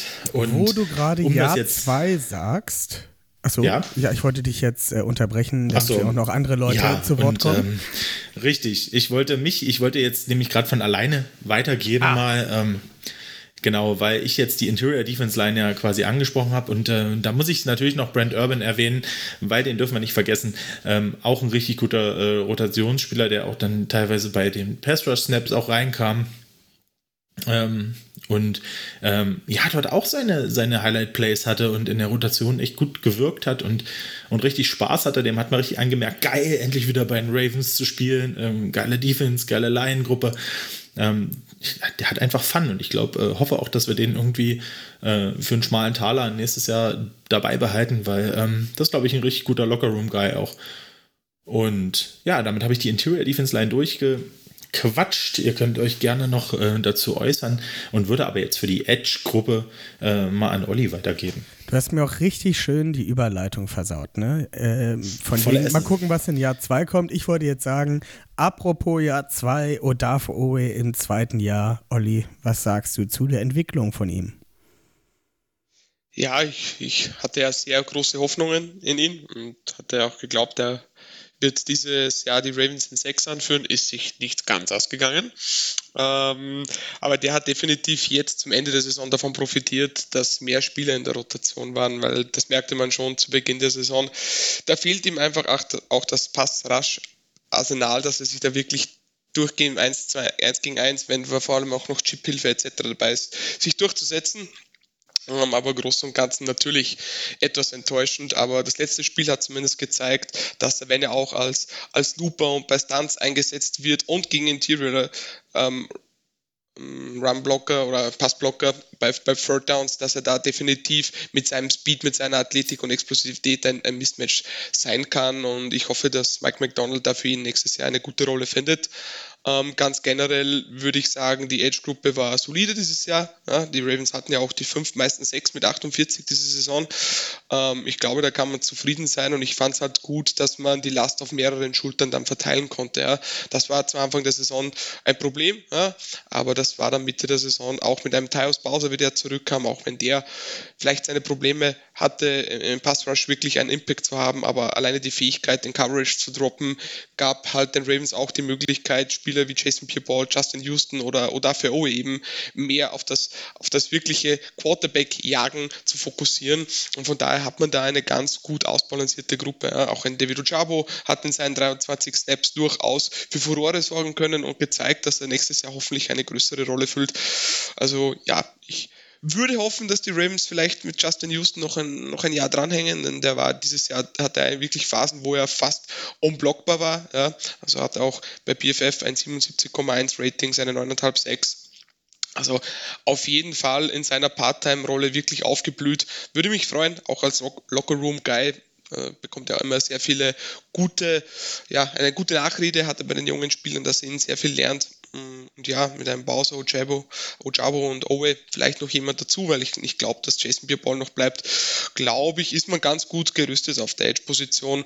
Und da kann man EDC durchaus, also generell, was die gesamte D-Line ähm, angeht, auch ein Kompliment aussprechen, dass man auch diese Line so gut umgebaut hat. Und wie Benno schon sagte, da reden wir gar nicht davon, dass der Michael Pierce die ganze Saison fast verletzt war. Ähm, ja, da war ich auch skeptisch, was die Edge Rusher angeht, aber ich glaube, da hat man echt ein, ein gutes Mittel, einen guten Mittelweg gefunden und ja, bin gespannt, wie es nächste weitergeht. Auch mit Calais Campbell wird er aufhören, wird er nicht aufhören, hat einen relativ hohen Cap-Hit. Bin auf jeden Fall gespannt. Ähm, Just Justin Marabuke will ich noch kurz was sagen, weil Benno da gemeint hat, ich, ich, ich möchte sicher was sagen, da ich den ja sehr, sehr gerne mag. Bin ich prinzipiell dabei, dass er in den letzten Spielen dann etwas nicht mehr ganz so auffällig war, aber die Splash-Plays waren definitiv da. Er hat auch mit Abstand die meisten Snaps in der D-Line gespielt. Ja, da merkte man, dass er vielleicht auch zum Ende des Spiels oft ein bisschen müde wurde, aber ich glaube, ein- einfach einige, einige krasse Tackles for Loss, die er hatte, einige Big Play-Sacks, die er hatte. Also wie gesagt, macht definitiv Lust auf mehr und das war der Sprung, den ich letztes Jahr schon erhofft hätte. Und ja, auf jeden Fall ein, ein guter oder ein solider NFL-Starter und wenn er nächstes Jahr noch einen weiteren Schritt nach vorne macht, dann glaube ich, sind wir, sind wir alle happy. Nils, wie zufrieden warst du mit unserer ja, Defense-Line? Ich denke, es war alles gesagt. Ähm, ja, wir sind sehr zufrieden. Ähm, das Gute ist ja, theoretisch gesehen wird ja nur Brad Urban ähm, Free Agent. Das heißt, den sollte man auch relativ einfach wieder resignen können, glaube ich. Ähm, und sonst ist halt wirklich die Personalie Campbell. Und ansonsten bleibt ja die D dann wirklich so, wie sie dieses Jahr war, zusammen. Und ähm, ja, sagen wir es mal so, ich hatte damit keine Bauchschmerzen. Hat Houston noch ein Jahr Vertrag bei uns? Ja, ist der an den Nö, mehr das als ein ein Den habe ich vergessen. Ja, den Achso, habe ich vergessen. klar, Das hätte mich jetzt gewundert. Ja. Nee, den habe ich vergessen. Sorry. Mein Fehler. Alles gut. Das passiert. Gucken wir auf die Reihe dahinter und zwar auf unsere Inside Linebacker, die Anfang des Jahres noch ein bisschen, ich sag mal, wackelig aussah. Man hatte dort ähm, Patrick Queen, der zwei gute Spiele hatte, wo man sich dachte, jetzt ist der Groschen gefallen. Dann wieder ein bisschen abgeflaut ist. Josh Bynes stand daneben. Malik Harrison hat viele Snaps gesehen. Das hat sich dann aber doch so im ersten na, oder sagen wir mal, im zweiten Viertel der Saison ist das alles ein bisschen abgefallen. Und in Woche 9 kam dann Roquan Smith und hat irgendwie so ein bisschen Impact auf die Inside Linebacker gehabt, vor allem auf Patrick Queen. Hat da sozusagen ja, das Stück rausgeholt, was Patrick gefehlt hat. ähm, Veni Vidi Vici. Genau. Äh, Nils, du bist gerade zu kurz gekommen. Erzähl uns doch ein bisschen was über die Inside Linebacker und welchen Impact äh, Roquan Smith auf diese hatte. Ja, ähm, über den Impact brauchen wir gar nicht groß zu sprechen. Ich denke, der war direkt im ersten Spiel erkennbar, wie der da, ähm, ich, das, ich weiß gar nicht mehr gegen wen es war, gegen den er das erste Spiel hatte. Auf jeden Fall hat er direkt einen Fourth Fourth Down Stop gemacht. Ähm, Gegen die Saints war das, glaube ich, oder? War das nicht das erste gegen die Müsste Saints? ich jetzt mal kurz gucken. Ähm, Kriegen wir raus. ja, genau, gegen die Saints war es. Ja. wie er da den Fourth Down Stop gemacht hat. Ähm, ja, überragender Spieler, ähm, der unsere Defense besser macht. Ich hatte es ja schon geschrieben. Ähm, ich bin froh, dass er in Baltimore ist. Ich habe halt ein bisschen Kopfschmerzen mit dem Vertrag, ähm, weil er ist halt nicht, also er gehört zu den Top-Linebackern der Liga, aber halt noch nicht zu den Top 2. Ähm, ja, wie gesagt, deswegen habe ich so ein bisschen Kopfschmerzen mit dem Vertrag. Nichtsdestotrotz Okay, hat er wen die siehst, du Defense- außer Fre wen siehst du außer Fred Warner noch vor ihm? Ähm, jetzt hast, erwischst du mich gerade auf dem falschen Fuß. Ähm, aber da gab es noch einen also die Linebacker. Aussage musst du jetzt backuppen. Ja, da, da muss mir noch ein, äh, muss mir Zeit geben, aber äh, es Wer gibt auf jeden Fall noch einen Linebacker, den ich da drüber sehe. Treeman Edmonds. Made Nee, Edmonds. Mit Milano, Milano Ja, Top zwei. Ja, Matt Milano ist der bessere. Entschuldigung, Entschuldigung. So sehr kenne ich mich mit den anderen äh, Teams dann auch nicht aus. Ähm, ja, muss ich jetzt nochmal gleich gucken. Ähm, aber ich hatte auf jeden Fall im Kopf, dass, dass da noch deutlich andere Linebacker gibt. Ähm, ja, wie gesagt, tu, mir halt, tu mich halt mit dem Vertrag ein bisschen schwer. Nichtsdestotrotz hat er die Defense auf einem äh, anderen, anderen Level gebracht, ähm, hat ja auch nochmal so ein bisschen Energie reingebracht in die Defense. Ähm, und für mich ein klarer Anwärter nächstes Jahr für den Green Dot, für den, ich sage jetzt mal in Anführungszeichen, Quarterback der Defense, ähm, beziehungsweise für die nächsten Jahre, ähm, hat Green besser gemacht. Und ähm, ja, wie gesagt, da können wir froh sein, dass er dann da ist. Rein sportlich. Man muss auch sagen, ab Woche 9 gab es auch nur noch zwei Linebacker, die irgendwie Linebacker gespielt haben, gefühlt. Also es waren wirklich nur noch Patrick Queen und ähm, Rokon Smith auf dem Feld. Außer es gab kleine Ausnahmen. Aber das ist halt echt wirklich äh, gerade unser Inside-Linebacker-Core und das haut auch wirklich gefühlt 100% der Snaps raus. Ähm, ja, Olli, möchtest du noch was zu ähm, diesem Tandem sagen? Möchtest du vielleicht noch mal Ja, auf ich- ja, geh ein bisschen näher auf Patrick Queen ein und seine Saison gerne. Ja, genau. Also ich glaube auch, Roquan Smith hat für sich schon gut gespielt, aber der entscheidende Faktor war, dass er Patrick Queen und in Wahrheit dadurch die ganze Defense besser gemacht hat. Und Patrick Queen war zuvor oft sehr viel Splash und wenig Konstanz und hatte vielleicht einfach auch nicht das Mental Processing und bis zu oft bei Playfakes an, um wirklich ja, nachhaltigen Impact ähm, als, als, als Defender zu haben, äh, als, mh, ja, genau, als Defender zu haben, Blödsinn, als Coverage Defender zu haben.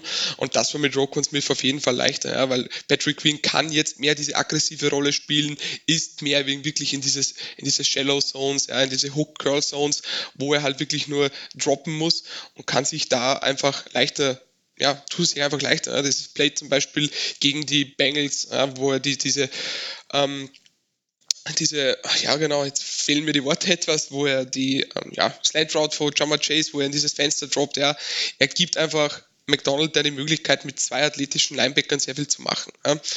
Und das ist auf jeden Fall dieser, dieser Multiplier, den, den Rokon Smith aus der Raven Defense macht. Und ich habe da noch eine Statistik. Ja, ich weiß, die Ravens hatten in der zweiten Hälfte natürlich nicht ganz diese Offenses ähm, ja, vor der Brust. Und da, daher war es natürlich klar, dass die Defense besser wird. Aber DVOA macht ja oder nimmt das ganze Jahr schon mit, ja. Und rein nach DVOA waren die Ravens nach dem Rockman Smith Trade die drittbeste Defense in der Liga und das sagt schon sehr viel aus, auch über seinen Impact auf das ganze Team.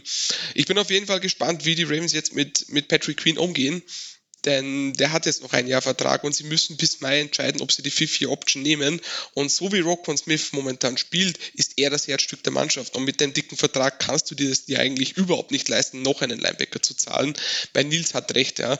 Einen Linebacker zu bezahlen ist sehr, sehr tricky, denn dir fehlen irgendwo ja, dir fällt das Geld einfach bei anderen Spielern. Und auch wenn man gesehen hat, die letzten zwei, drei Jahre, dass Elite, wirklich sehr gute Linebacker wieder wichtiger werden in der NFL, weil es halt sehr viel in diese Cover 2, Cover 4, Cover 6 Defenses reingeht, wo du halt eben diese Linebacker brauchst, die sehr großen Raum covern können, ähm, ist das einfach ein Luxus, den man sich nicht mehr leisten kann in der momentanen NFL. Von daher ist das auch sehr, sehr, da bin ich sehr, sehr gespannt, wie es mit Queen weitergeht. Aber ich glaube, die Ravens werden nächstes Jahr noch mit diesem Tandem spielen, das Beste versuchen rauszuholen aus einem Patrick Queen und dann vielleicht, ja, werden sie ihn ziehen lassen. Vielleicht traden sie ihn ja auch, ich weiß es nicht. Mal sehen. Aber auf jeden Fall macht ein Roquan Smith ein Patrick Queen besser. Und da kann man schon sagen, das ist definitiv eines der Top 3, Top 4 Linebacker-Tours in der Liga. Und das ist auf jeden Fall, macht das sehr, sehr viel Spaß und muss man sich zumindest für nächste Saison bis auf die Tiefe nicht mehr viel Gedanken machen. Das denke ich Was auch. ich mir tatsächlich vorstellen kann, wie du jetzt sagtest, du weißt nicht, wie man mit Queen umgehen soll oder kann.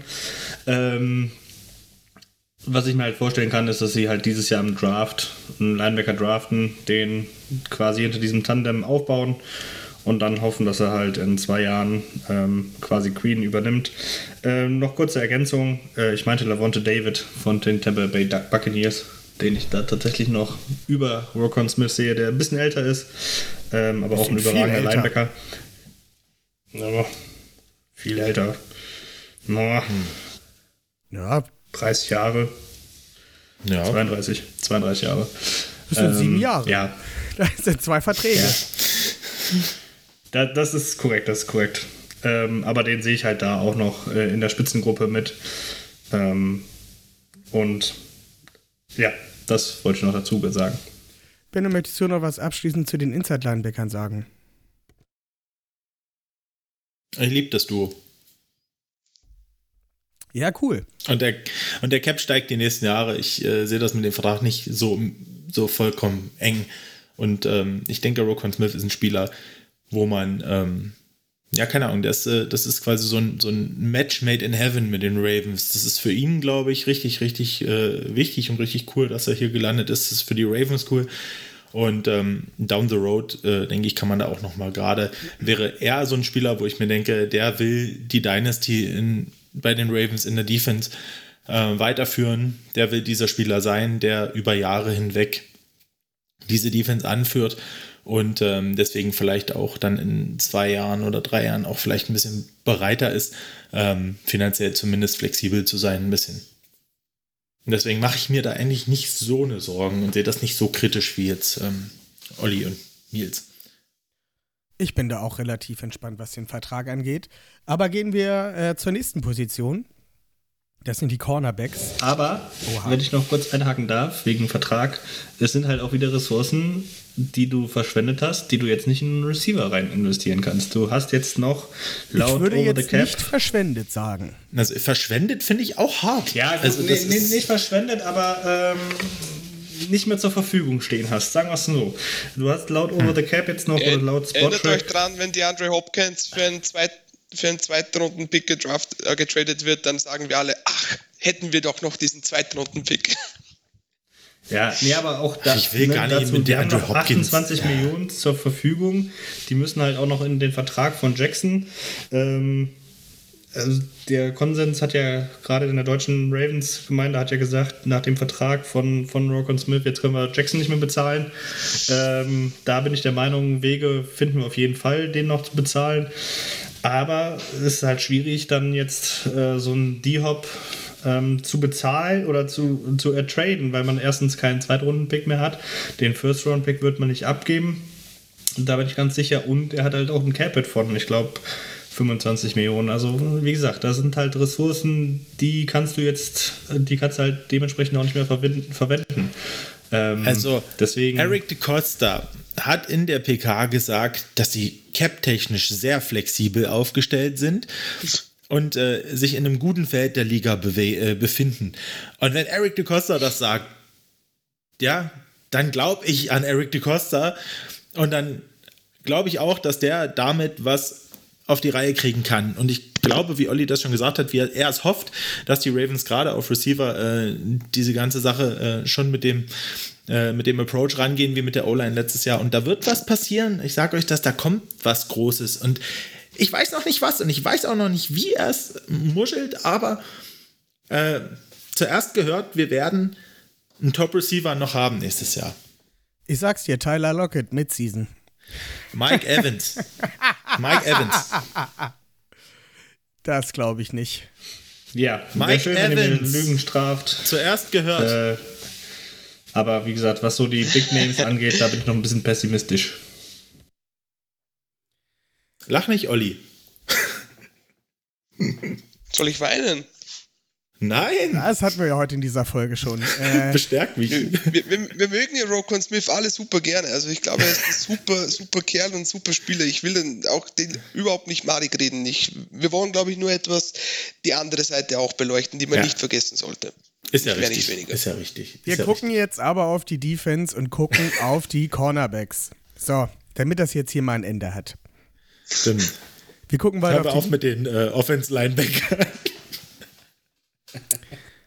Cornerbacks. Angeführt von keinem anderen als Marlon Humphrey. Äh, ja, Number One Corner. Steht da wie eine Eins. Äh, hat nicht einen Touchdown, glaube ich, zugelassen die Saison über. Oder einen? Weiß ich gerade nicht mehr. Ist auch egal. Null, null. ne, kein. Keinen Touchdown zugelassen, Null. obwohl wir jetzt in einem anderen System spielen, das sehr viel auf Zone Coverage beruht und Marlon eigentlich mehr der Man-Cover-Corner ist, äh, hat er wieder eine, ja, eigentlich eine Pro Bowl, All-Pro-würdige Saison gespielt, wurde überall äh, nicht berücksichtigt, aber da können wir ja drauf scheißen. Wir wissen, wie gut er ist und das ist das einzig Wahre. ich glaube, da muss man auch gar nicht viel drüber reden. Ja, er hat nicht die Interception-Zahlen und er hat auch nicht diese großen Fumble-Zahlen mehr, aber er ist trotzdem immer noch einer der besten Cornerbacks, der ähm, in, ja, in der Lage ist, jeden Nummer 1 Receiver in dieser Liga zu covern. Vielleicht nicht immer zu 100 Prozent, aber er ist auf jeden Fall auf Augenhöhe, jeden davon halt zu matchen. Ähm, ich möchte viel lieber auf die Position dahinter gucken und als allererstes fällt mir dann natürlich äh, Marcus Peters in die Augen, der jetzt Free Agent wird und von, naja, sagen wir mal, zwei Down-Season kommt. Äh, die Saison davor war er verletzt mit seinem Kreuzbandriss. Diese Saison ist er schon beinahe mehr negativ als positiv aufgefallen. Ähm, hat er doch tatsächlich den einen oder anderen Catch mehr zugelassen als sonst und ich, ich weiß gar nicht, hat er eine Interception gefangen? Ich glaube, eine hatte er, ne? Ist ja auch egal. Naja. Olli, was sagst du zu Marcus Peters und seiner Performance im letzten Jahr? Also so dramatisch sehe ich das nicht. Also er hat natürlich nicht mehr ganz daran anschließen können, aber das hatte ich nach dem Kreuzbandriss fast etwas befürchtet. Und ja, war nur eine Interception, ein Sack, wenn wir jetzt wirklich über die, über die flashy Stats reden. Und er hatte auch den einen oder anderen Moment, wo er nicht gut aussah, das will ich überhaupt nicht schönreden, aber er hat zumindest solide gespielt. Ja. PFF hat ihn mit 65,9, ja, da ist er der 49 beste gerankte Corner irgendwo im Mittelfeld, was natürlich die Vertragzahl, die er letztes Jahr hatte, nicht rechtfertigt. Ähm, nachdem er jetzt Free Agent wird, bin ich gespannt, wie es weitergeht. Ich persönlich hätte nichts dagegen, wenn man ihn für kleines, vergleichsweise kleines Geld noch hält. Einfach auch, weil er ein sehr emotionaler Leader von der Mannschaft ist. Das sollte man nicht vergessen. Und ich schon glaube, mit einer weiteren Season nach dem Kreuzbandriss kann er auf jeden Fall noch ein solider Cornerback 2 sein, der eben die Fähigkeit hat, in spielentscheidenden Situationen einen Fumble zu forsten, eine Interception zu fangen du lebst und, und stirbst mit Markus Peters. Ja, wir wissen, vielleicht ist er ab und zu überaggressiv und beißt auf eine Route an. Vielleicht lässt er sich da am Catchpoint einmal schlagen oder vielleicht zu einer dummen Strafe hinreißen. Das kennen wir. Aber lieber weiß ich, was ich an Markus Peters habe, als das große Fragezeichen, was danach kommt. Ähm, wenn ich gleich auf die anderen Cornerbacks eingehe, da kommt nämlich ist nicht viel gekommen diese Saison. Ja, Brandon Stevens, bei dem ich immer etwas skeptischer war als der Rest, hat auf jeden Fall gezeigt, dass er für mich kein Outside Corner ist. Ja.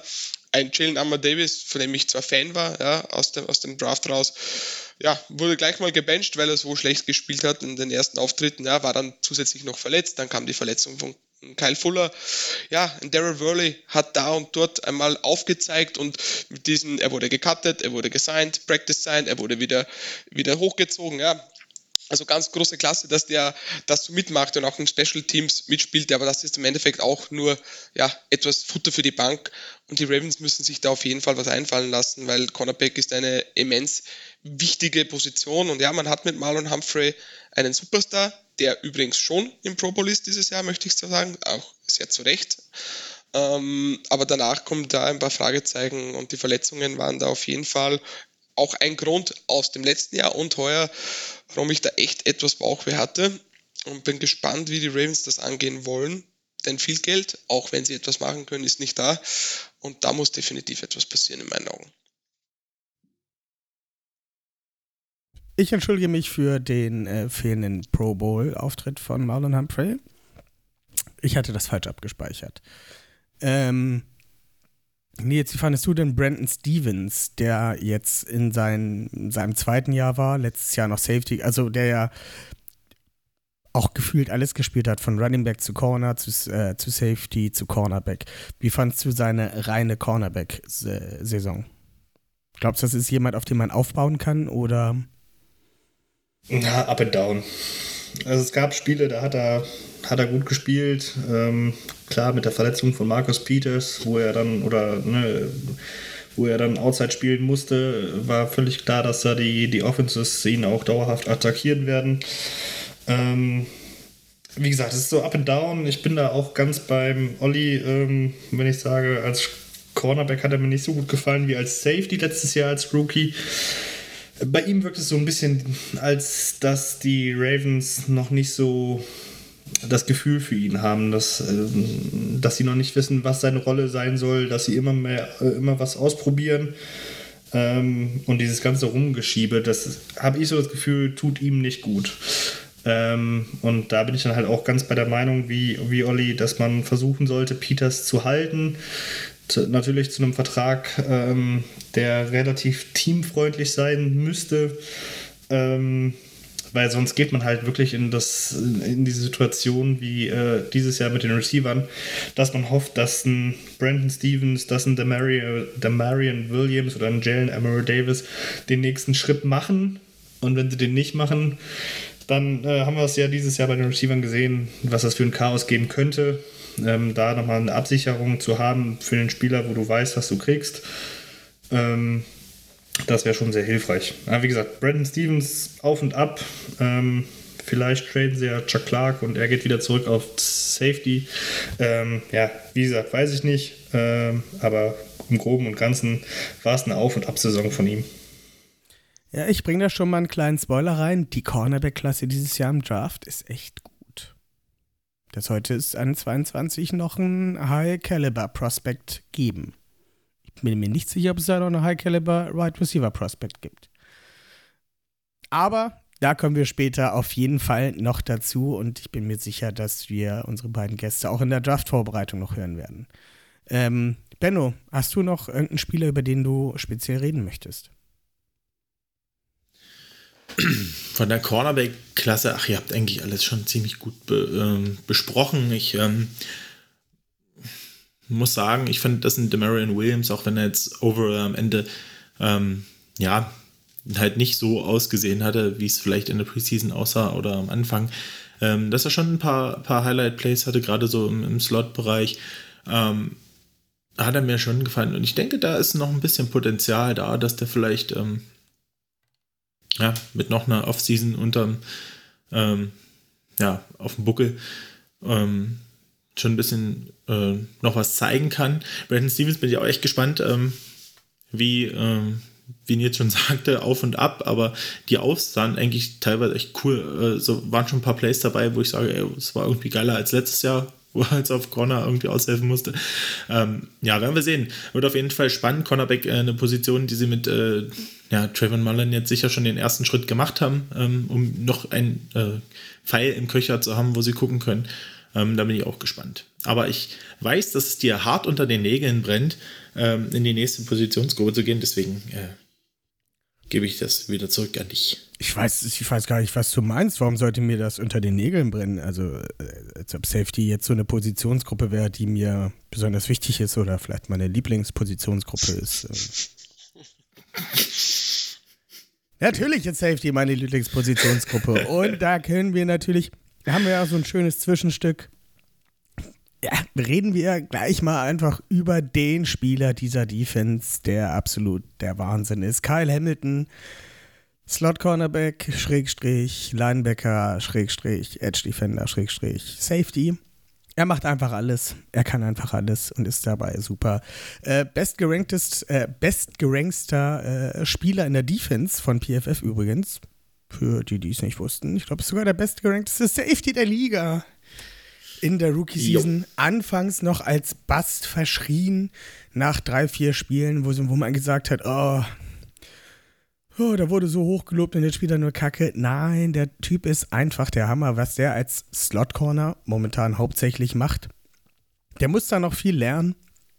Er ist halt noch manchmal ein bisschen zu sehr, hat noch ein bisschen zu sehr Respekt vor, vor guten Receivern.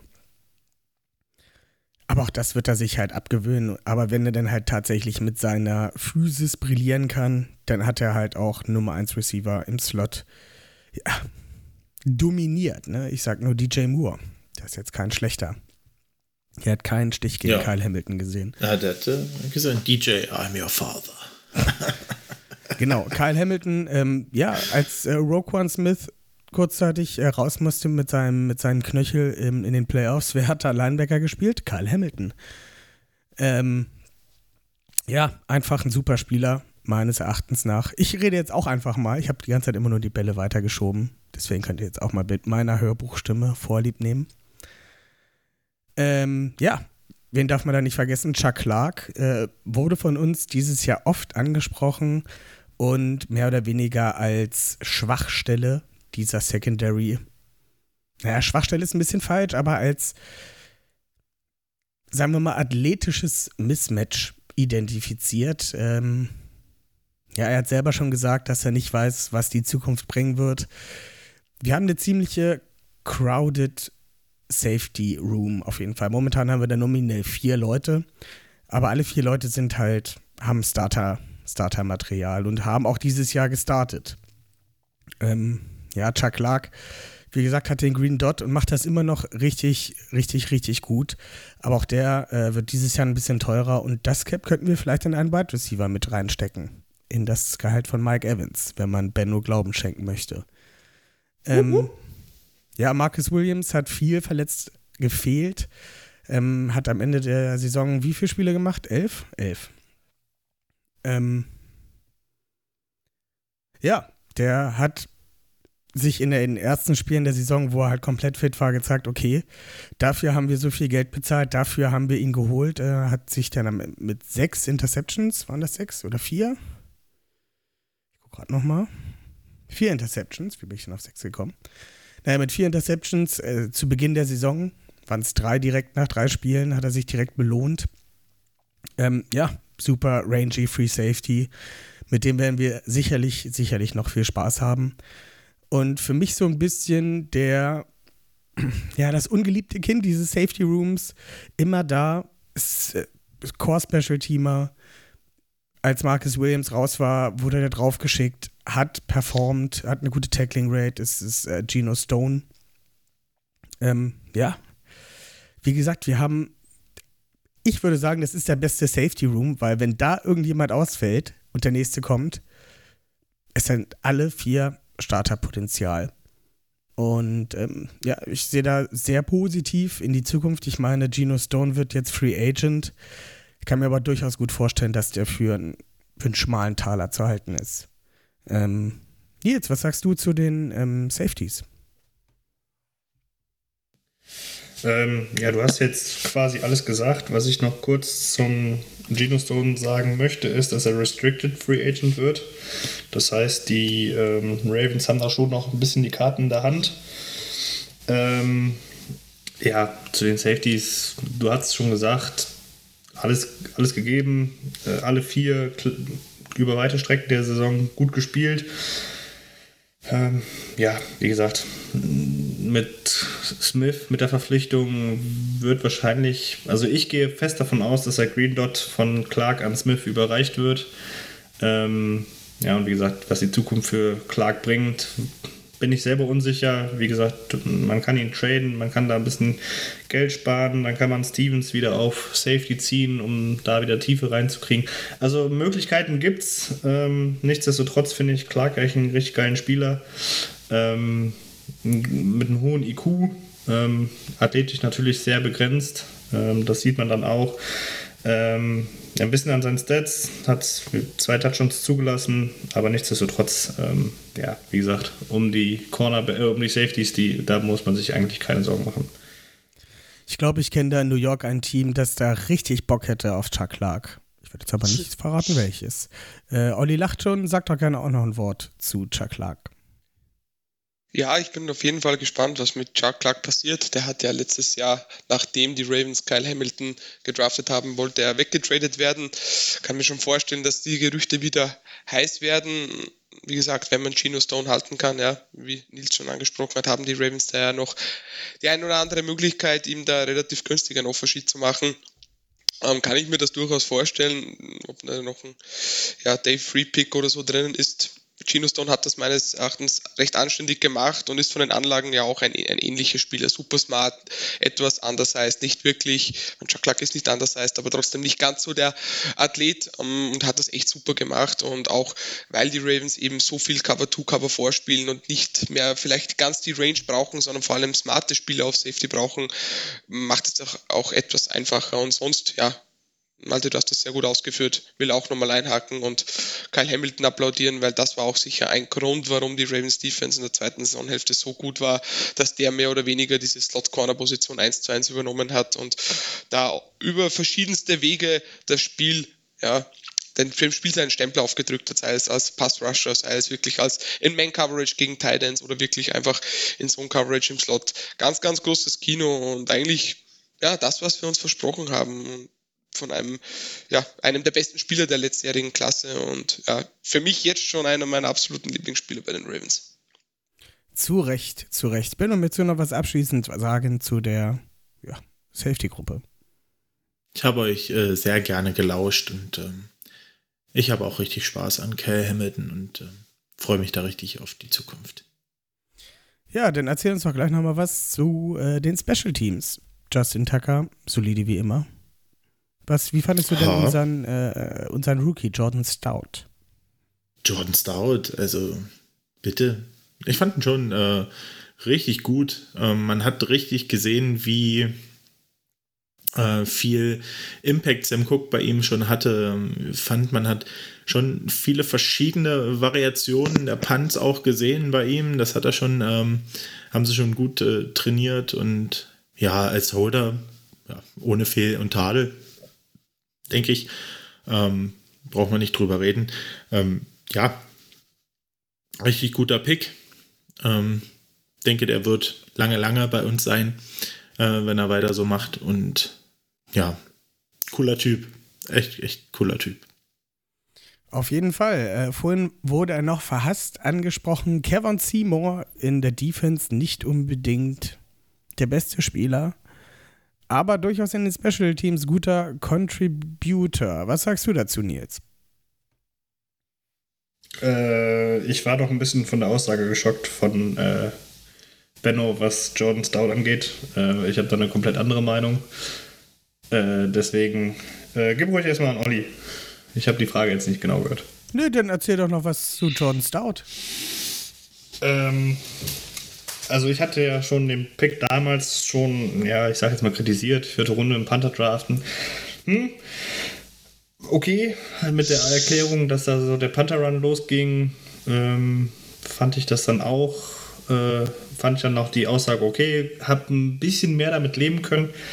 Ähm, aber so wie ich die Saison geguckt habe, keine großen Fehler, das ist schon mal gut, aber ich hatte immer das Gefühl, das ist nicht dieser, dieser Special, Special Panther, den die ja, Ravens ja, betitelt haben ähm, mit seinen außergewöhnlichen Fähigkeiten.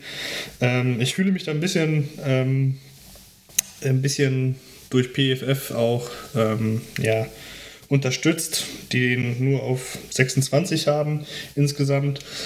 Äh, ja, wie gesagt, es, es wirkte schon auf dem Feld für mich, dass er jetzt keine splashy Plays hat oder so. Ähm, und dass so ein Presley Harvin von Pittsburgh, den Panther, den ich wirklich nur schlecht in Erinnerung habe, dass der auch über, über, ähm, deutlich über Stout gerankt wird von PFF. Ähm, ja, wie gesagt, also ich hoffe, dass er einen weiteren Sprung machen kann, aber mit dem Pick bin ich so, jetzt nach der Rookie-Saison, fühle ich mich da doch nochmal bestätigt, dass das so überhaupt gar kein guter Pick war an der Stelle, wo wir ihn gedraftet haben. Und wenn man mal bedenkt, dass ja ein, Receiver da noch, ein Calvin Austin noch zur Verfügung gestanden hätte, den man hätte draften können, ähm, ja, finde ich das nochmal mehr, dass mich das sehr mh, ja, unglücklich macht. Wobei ich sagen muss, bei Calvin Austin, der ist halt in, zu einer Mannschaft gekommen, die Wide Receiver gut entwickeln können und ähm, auch da wirklich immer ganz vorne mit dabei sind. Und da, glaube ich, hat er nicht einen Snap gespielt, oder? Ja, weil er verletzt Er war. war verletzt. Die war die ganze Zeit verletzt. Also von daher war Jordan Ja. Stout schon besser als er. Schon Ja, da, super, deshalb ein besserer Pick. sagen. Ja klar, er war gesund. Ja, ich weiß nicht. Best Ability, Availability. So. Ja, und Nein, ich äh, muss hat er- dazu noch mal. Aber wenn du das jetzt mal umdrehst, vielleicht hat er sich im Ravens Trainingscamp nicht verletzt. Na, so wie sie es Ja, nee, angegangen äh. sind, vielleicht nicht, nein. Aber ich möchte gerne nochmal schnell auf Nils äh, eingehen. Und zwar finde ich gerade in- beim Punt halt PFF-Grades auch echt, oh, ne? Also das ist, äh, da ist so viel Situational ähm, bei Panthern, äh, wo Punts vielleicht eben auch gerade nicht so krass sind und, und, und splashy, wie, wie man alles äh, erwartet. Aber äh, wenn man einfach mal die Spiele geguckt hat, äh, die hatten eine krasse Hangtime, der hatten, hat eine gute Hangtime bei seinen Punts.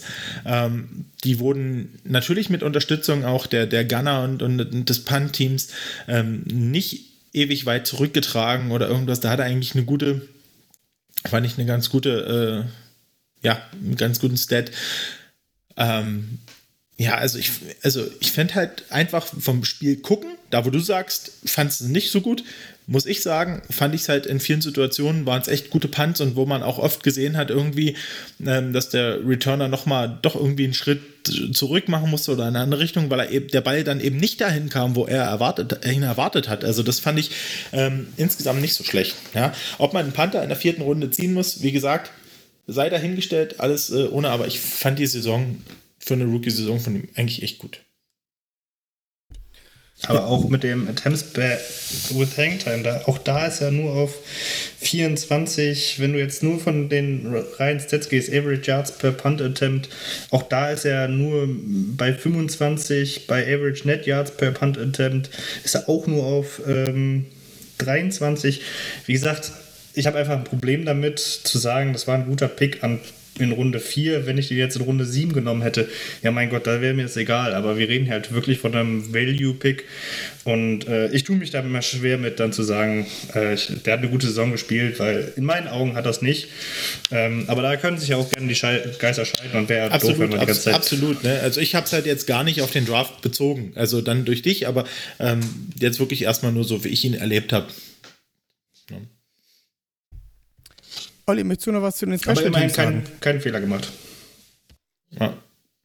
Nö, ich möchte die letzten sechs Zuhörer nach zwei Stunden nicht noch mit weiteren Special Teams Aussagen belasten. Ich bin eher bei Nils, ehrlich gesagt, aber das, meine Meinung dazu ist ja bekannt. Ähm, aber gut, es war eine Rookie-Saison, kann nächstes Jahr besser ausschauen. An sich war das Special Teams wieder gut, wie jedes Jahr laut DVOA auf Platz 3. Ähm, das wird bei John Harbaugh vermutlich immer so sein. Justin Tucker hatte das eine oder andere Field Goal, äh, Field Goal geblockt gehabt, aber sonst der Goat schlechthin und von daher müssen wir uns daher zum Glück keine großen Gedanken machen. Und da bin ich der Meinung, umso weniger ich mir über Special Teams Gedanken machen muss, umso besser, denn das heißt, es funktioniert.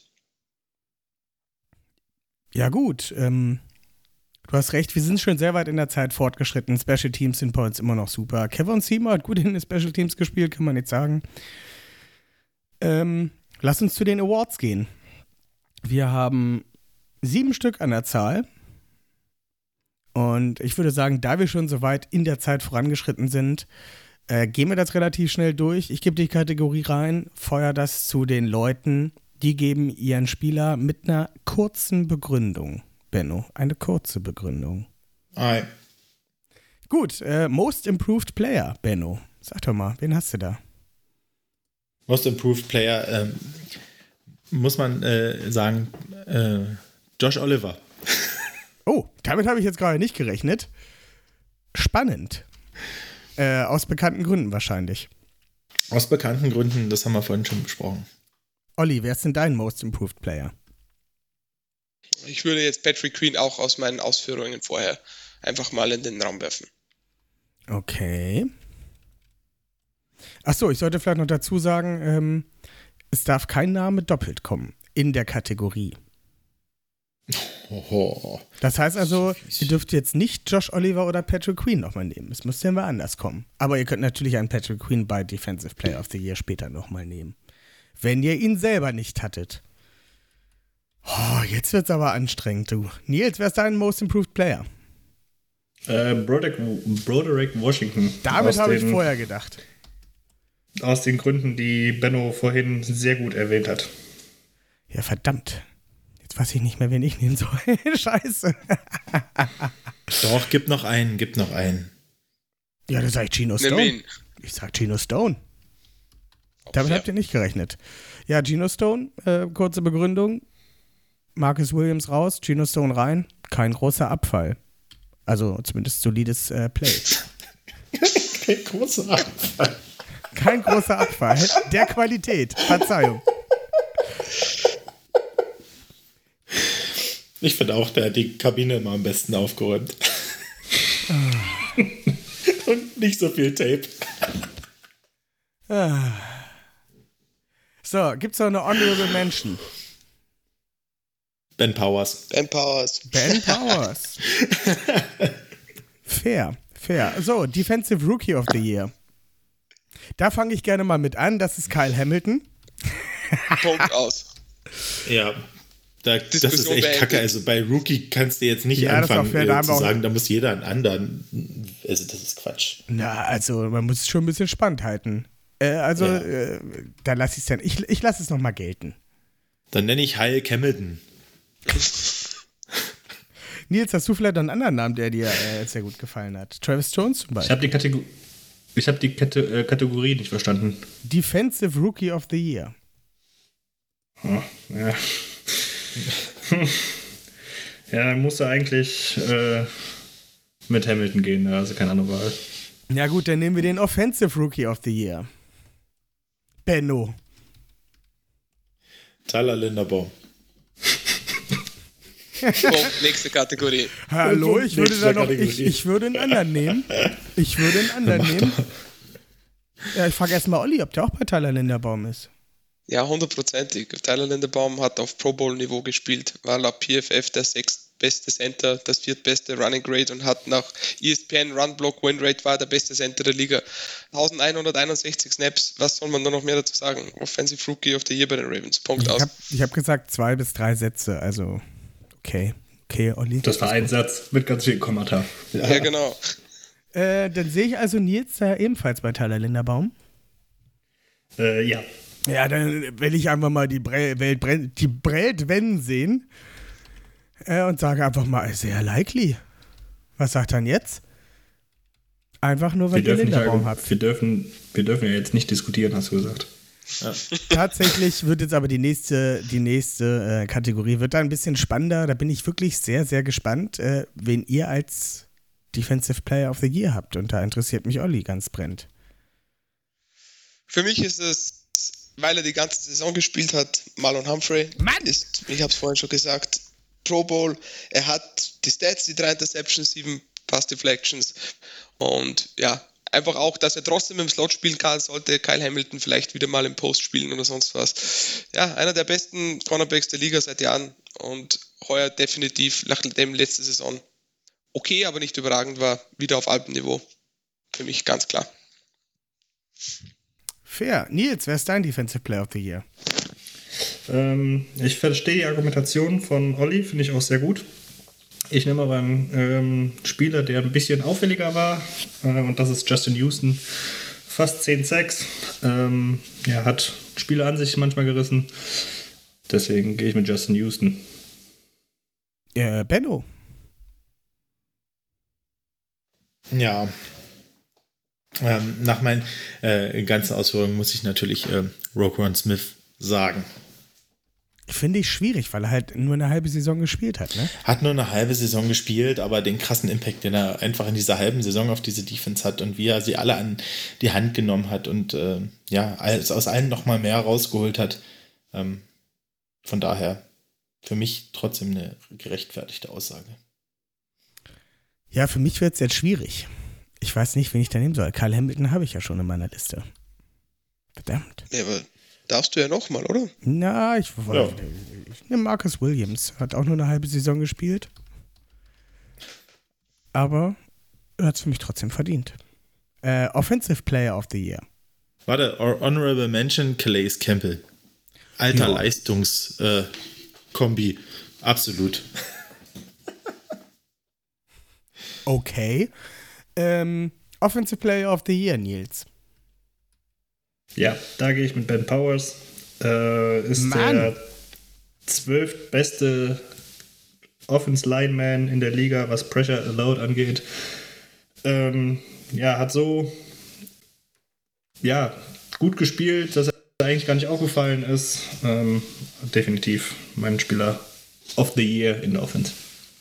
Fair. Benno, wer ist deine Nummer 1 in der Offense? Das ist echt, äh, finde ich, fast die schwerste Kategorie dieses Jahr. ähm, ähm, mein, mein Offensiv ist es Jackie Dobbins. Fair, fair.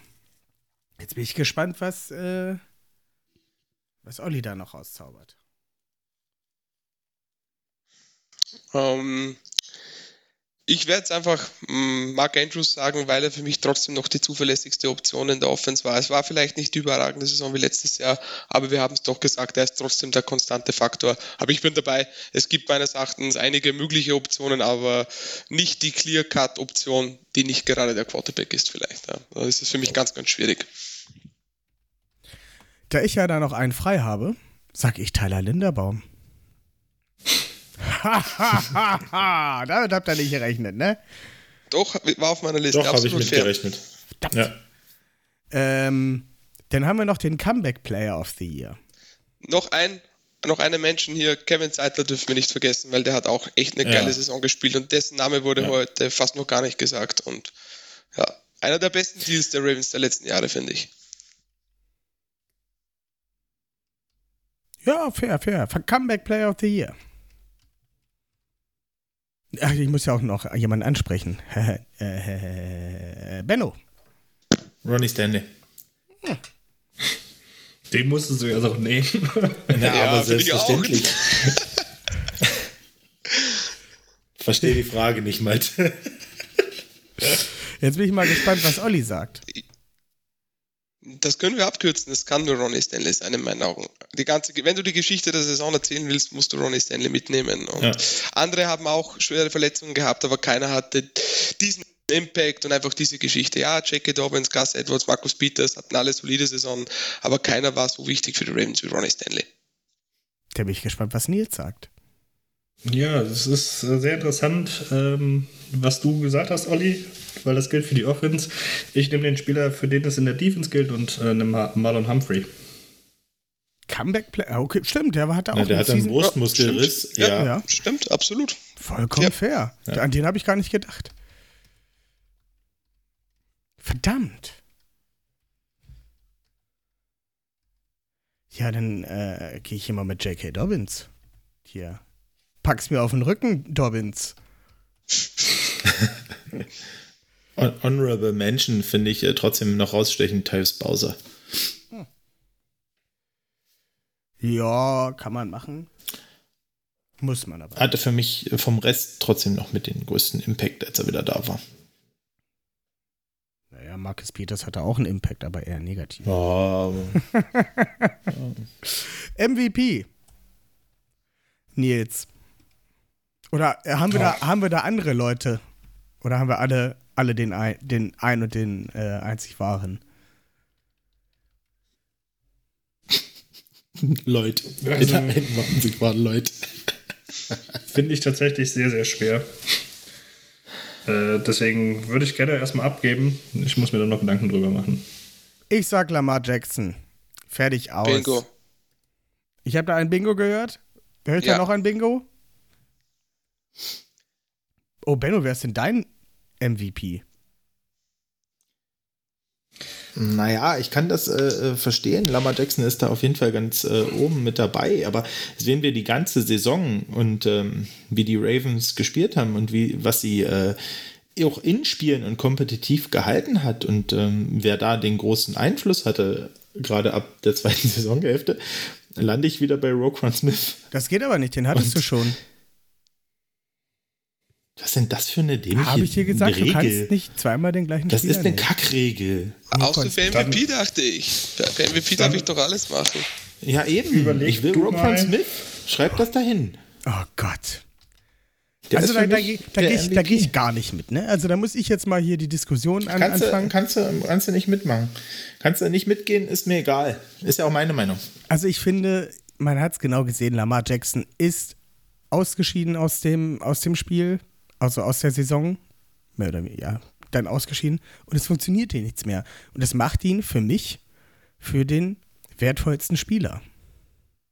Ach so, letztes Jahr ist Lamar Jackson auch ausgeschieden. Die Ravens haben alle Spiele verloren. Dieses Jahr ist Lamar Jackson ausgeschieden. Die Defense hat durch einen Spieler äh, ist alles zusammengekommen und hat die Ravens in den meisten Spielen, bis auf einen Ausfall, im Spiel gehalten, äh, oder bis auf zwei, ähm, und immer kompetitiv gehalten. Und wer war da dafür der X-Faktor? Roquan Smith. Vielleicht hat auch einfach die Defense dann gut funktioniert nach der Bye Week. Schon mal daran Ja, gedacht? na klar. Dass die Defense dann nach der Bye Week haben sich mal zusammen in den Keller gesetzt, haben zwei Bierchen getrunken und haben gesagt, so machen wir es jetzt und es lief. Schon mal daran gedacht, dass es vielleicht so war? Nee. Okay, während ihr dort diskutiert, äh, mache ich meinen Monolog. Ich gehe in eine ganz andere Richtung. Ähm, ich nehme einen Spieler, der über alle Spiele da war, der dieses Jahr wieder mal gezeigt hat, dass es äh, wunderschön ist, dass er in Baltimore ist, auf den man sich immer verlassen kann. Jetzt kommt Justin Tucker. eine, vielleicht eine Down-Season hatte, aber was für Justin Tucker eine Down-Season ist, ist eine Ja. Career-High-Season für die meisten Kicker. Ich nehme Justin Tucker. Fair. Für mich kann Ganz ehrlich, ich habe das Problem, für mich kann ein MVP fast immer nur der Quarterback sein, von daher ist der, der Award sowieso schwierig. Aber wie gesagt, wir haben es heute länger mal breiter diskutiert, wie schlimm die Ravens Offense abfällt. Ja? Von EPA nach Play von 7 auf 26 ohne Lamar Jackson.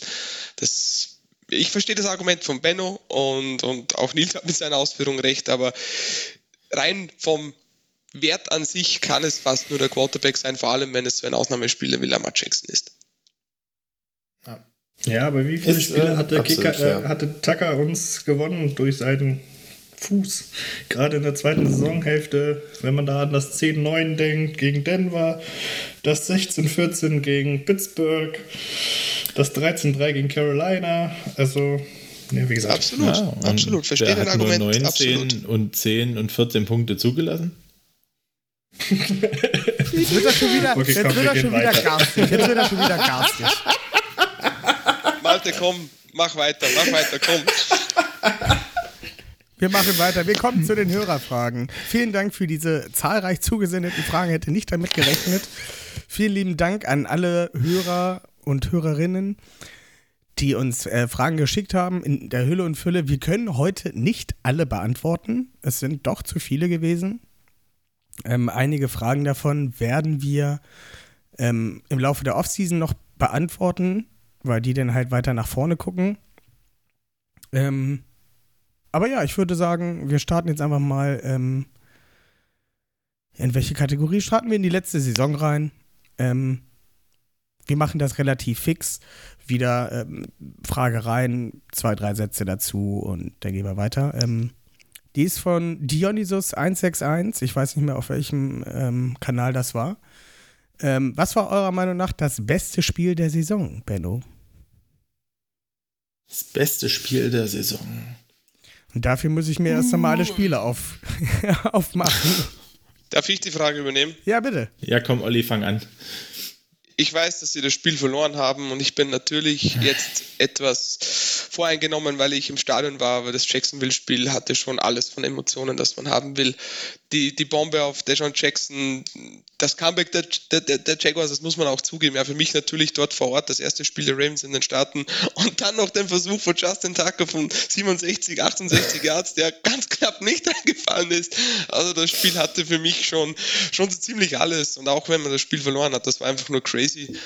Und war, war eine tolle Erfahrung, von daher eine vielleicht etwas andere Antwort, aber das wollte ich einfach nochmal mitleben lassen. Und ich hoffe, dass es nicht das letzte Spiel von Lamar Jackson war für die Ravens, wo er durchgespielt hat. Ja, ich gehe da in dieselbe Kerbe. Für mich war es das Cleveland-Spiel, das äh, erste, das wir gewonnen haben, 23-20, wo ich selber im Stadion war und diese ganze, ähm, ja, dieses elektrisierende miterleben konnte. Ähm, war ein schönes Erlebnis. Das Spiel war ganz sicherlich nicht das Schönste. Aber ja, ich fand's toll. Benno. Für mich ist es ähm, der Sieg gegen die Bengals. Der erste, also im ersten Spiel. Weil das äh, war mir äh, ein innerliches Bubenpflücken und eine reine Genugtuung, um zu zeigen, äh, wo die stehen im Vergleich zu uns und dass sie nicht so ähm, arrogant sein sollten. Nils, was war dein Lieblingsspiel? Ja, das beste Spiel der Saison ähm, ist für mich tatsächlich Tampa Bay Buccaneers gegen die Ravens. Wir haben gewonnen. Ich war in Tampa Bay. Das war eine lilane Feier. Äh, war wunderschön. Ähm, ja, das war definitiv das beste Spiel. Das schönste Spiel, auch wenn wir es verloren haben, war gegen Miami. 42, 38. Viele Punkte, finde ich mal super. Ja, mir tut das Spiel immer noch sehr, sehr weh. Ähm, die nächste Frage kommt von Winnie HSBC. Das ist, glaube ich, von Twitter gewesen. Äh, was denkt ihr, warum wir in den entscheidenden Spielen immer auf die Mütze kriegen? Coaching, Nervenflattern, nicht gut genug. Also in der letzten Saison, weil in der nächsten Saison werden wir alle Spiele gewinnen, wie wir das wissen. Ähm, Olli, was denkst du, was war da der entscheidende Grund?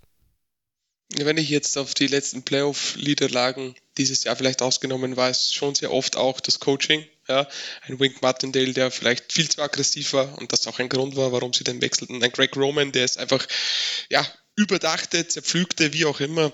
Und ja, einfach auch die, die Mental Breakdowns in Coverage, die wir dieses Jahr, vor allem zu Beginn der Saison hatten, das waren für mich die, die größten Gründe. Ähm, ja, wie gesagt, ich glaube, man muss einfach schaffen, auch in der Offense, wenn es denn mal spitz auf Knopf geht, die Spiele zuzumachen. Das war ein Thema, das wir doch immer wieder hatten diese Saison. Benno. Ja, also ich ähm, gehe da auch ähm, beim Coaching ähm, mit und dann ähm, ja in der letzten Saison in wichtigen Spielen ja war es dann einfach auch die fehlende Qualität auf manchen Positionen gerade halt auch auf Right Receiver. Nils? Ja, ich kann mich da nur meinen Vorrednern anschließen. Ähm, wir waren jetzt häufig in den Playoffs one fumble away, ähm, um da vielleicht ins Championship bzw. Divisional Game einzusteigen. Vor zwei Jahren gegen die Bills war es Jackson, dieses Jahr war es Huntley. Ähm, aber auch gerade bei den Siegen, wo wir mit zehn Punkten oder mehr geführt haben, ja, ist es für mich letztendlich Coaching-Sache, ähm, dass man da schnell nervös wurde, dass man den Rhythmus nicht mehr wiedergefunden hat. Und äh, ja, Ja, da haben wir durchaus gute Antworten zusammengesammelt. Ähm, gehen wir weiter zu den Ravens allgemein. Ganz realistisch gesehen, wird, ach nee, von äh, Luis, okay, das weiß ich nicht, wie ich dann, äh, ZYM, sage ich jetzt einfach die Dinger danach. Ähm, ganz realistisch gesehen, wird die nächste Saison besser. Olli. Ich hoffe natürlich, ähm, mit einem Lamar Jackson an Bord und neuen Offense-Koordinator und hoffentlich einem besseren Wide Receiver Room ist das sicher drinnen. Ähm, ich glaube, der Rekord an sich war okay. Das Ausscheiden in den Playoffs tut weh. Ähm, ich glaube nicht, dass wir nächstes Jahr die Nummer 1 in der AFC sein werden, aber ich glaube schon, dass die Ravens definitiv Stand jetzt, wir schauen, was alles passiert, aber sicher wieder zu den besseren Teams in der AFC dazugehören. Jetzt sage ich einfach mal, ja, die Saison wird besser nächstes Jahr. Denkst du das auch, Nils? Ja, auf jeden Fall. Ich bin gespannt, wen wir als OC holen werden. Ähm, Bienemy und Robinson wären so meine Favorites. Ich hatte schon vor ein, zwei Jahren mal gesagt, ich hätte super gern Sean McVay und Jackson mal zusammen gesehen. Ähm, und so kriegen wir jetzt einen aus dem, könnten wir einen aus dem Stuff von Sean McVay kriegen. Das könnte vielleicht viel Spaß machen. Ähm, und ich bin da auch ganz der Meinung, wir sind ein Receiver entfernt, um halt wirklich zur Top-Gruppe in der AFC zu gehören. Und äh, ja, bin da sehr optimistisch, dass da was geht. Ja, äh, Benno. Ja, kann mich nur anschließen. Ich sehe die Ravens auch kompetitiv in den nächsten Jahren. Ähm, klar, Voraussetzung dafür, Lamar Jackson halten, Wide Receiver holen und dann geht's ab. Wenn wir jetzt gerade so dabei sind, wen würdest du denn am liebsten als OC bei den Ravens sehen? Also du musst jetzt keinen, also wenn du einen Namen hast, kannst du den natürlich bringen, aber du kannst natürlich auch sagen, ja, ich hätte irgendwie mehr Bock einen aus dem College, der da irgendwie einen neue, neuen Pfiff reinbringt. Benno.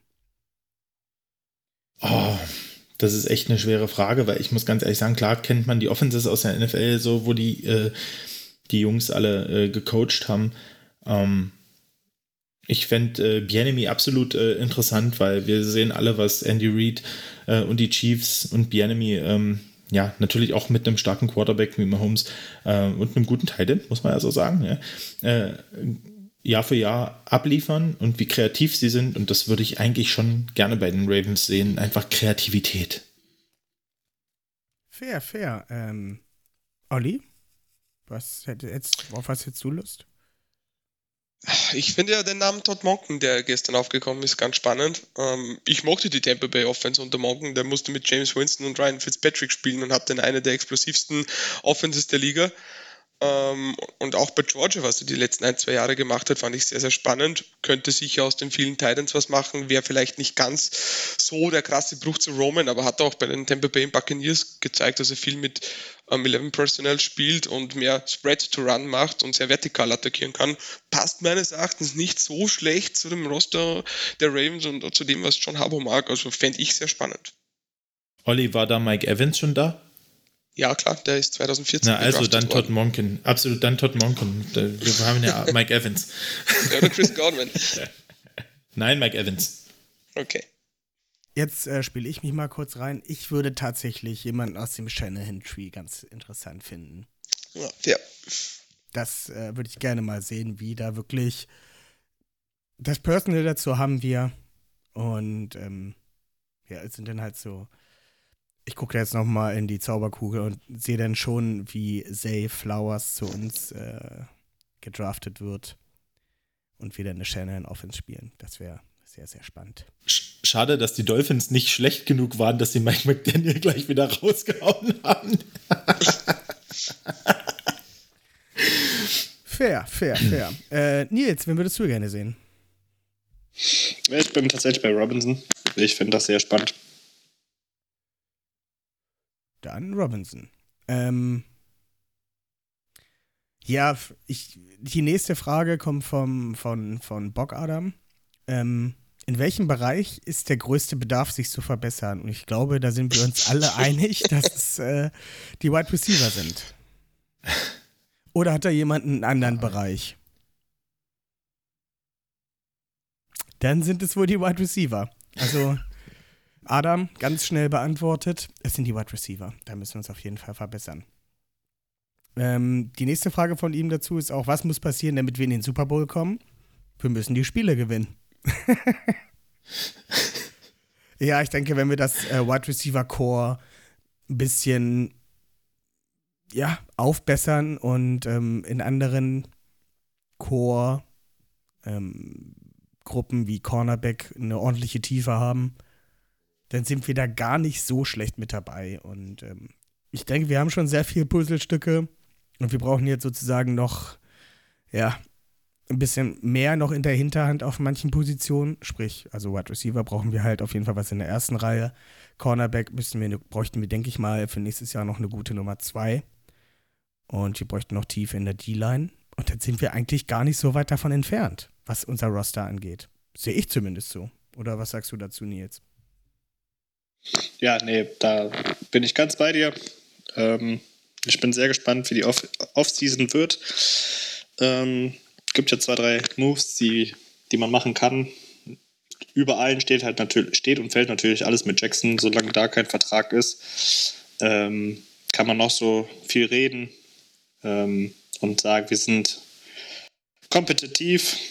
Wenn da kein Vertrag zustande kommt, dann kann es auch schnell in die andere Richtung gehen. Deswegen ist halt einfach dieser Zusatz. Erstmal Jack Jackson unter Vertrag kriegen und dann, dann können wir weitersehen. Aber ich kann ja jetzt mal, ich kann ja jetzt mal ein bisschen spinnen. Ne? Also unser Roster ist ja nun nicht so verkehrt. Und wie viel, wie viel haben wir jetzt noch im Cap? 28? 28 Millionen. 28. 28 Millionen, da kann man noch ein bisschen was freischaufeln.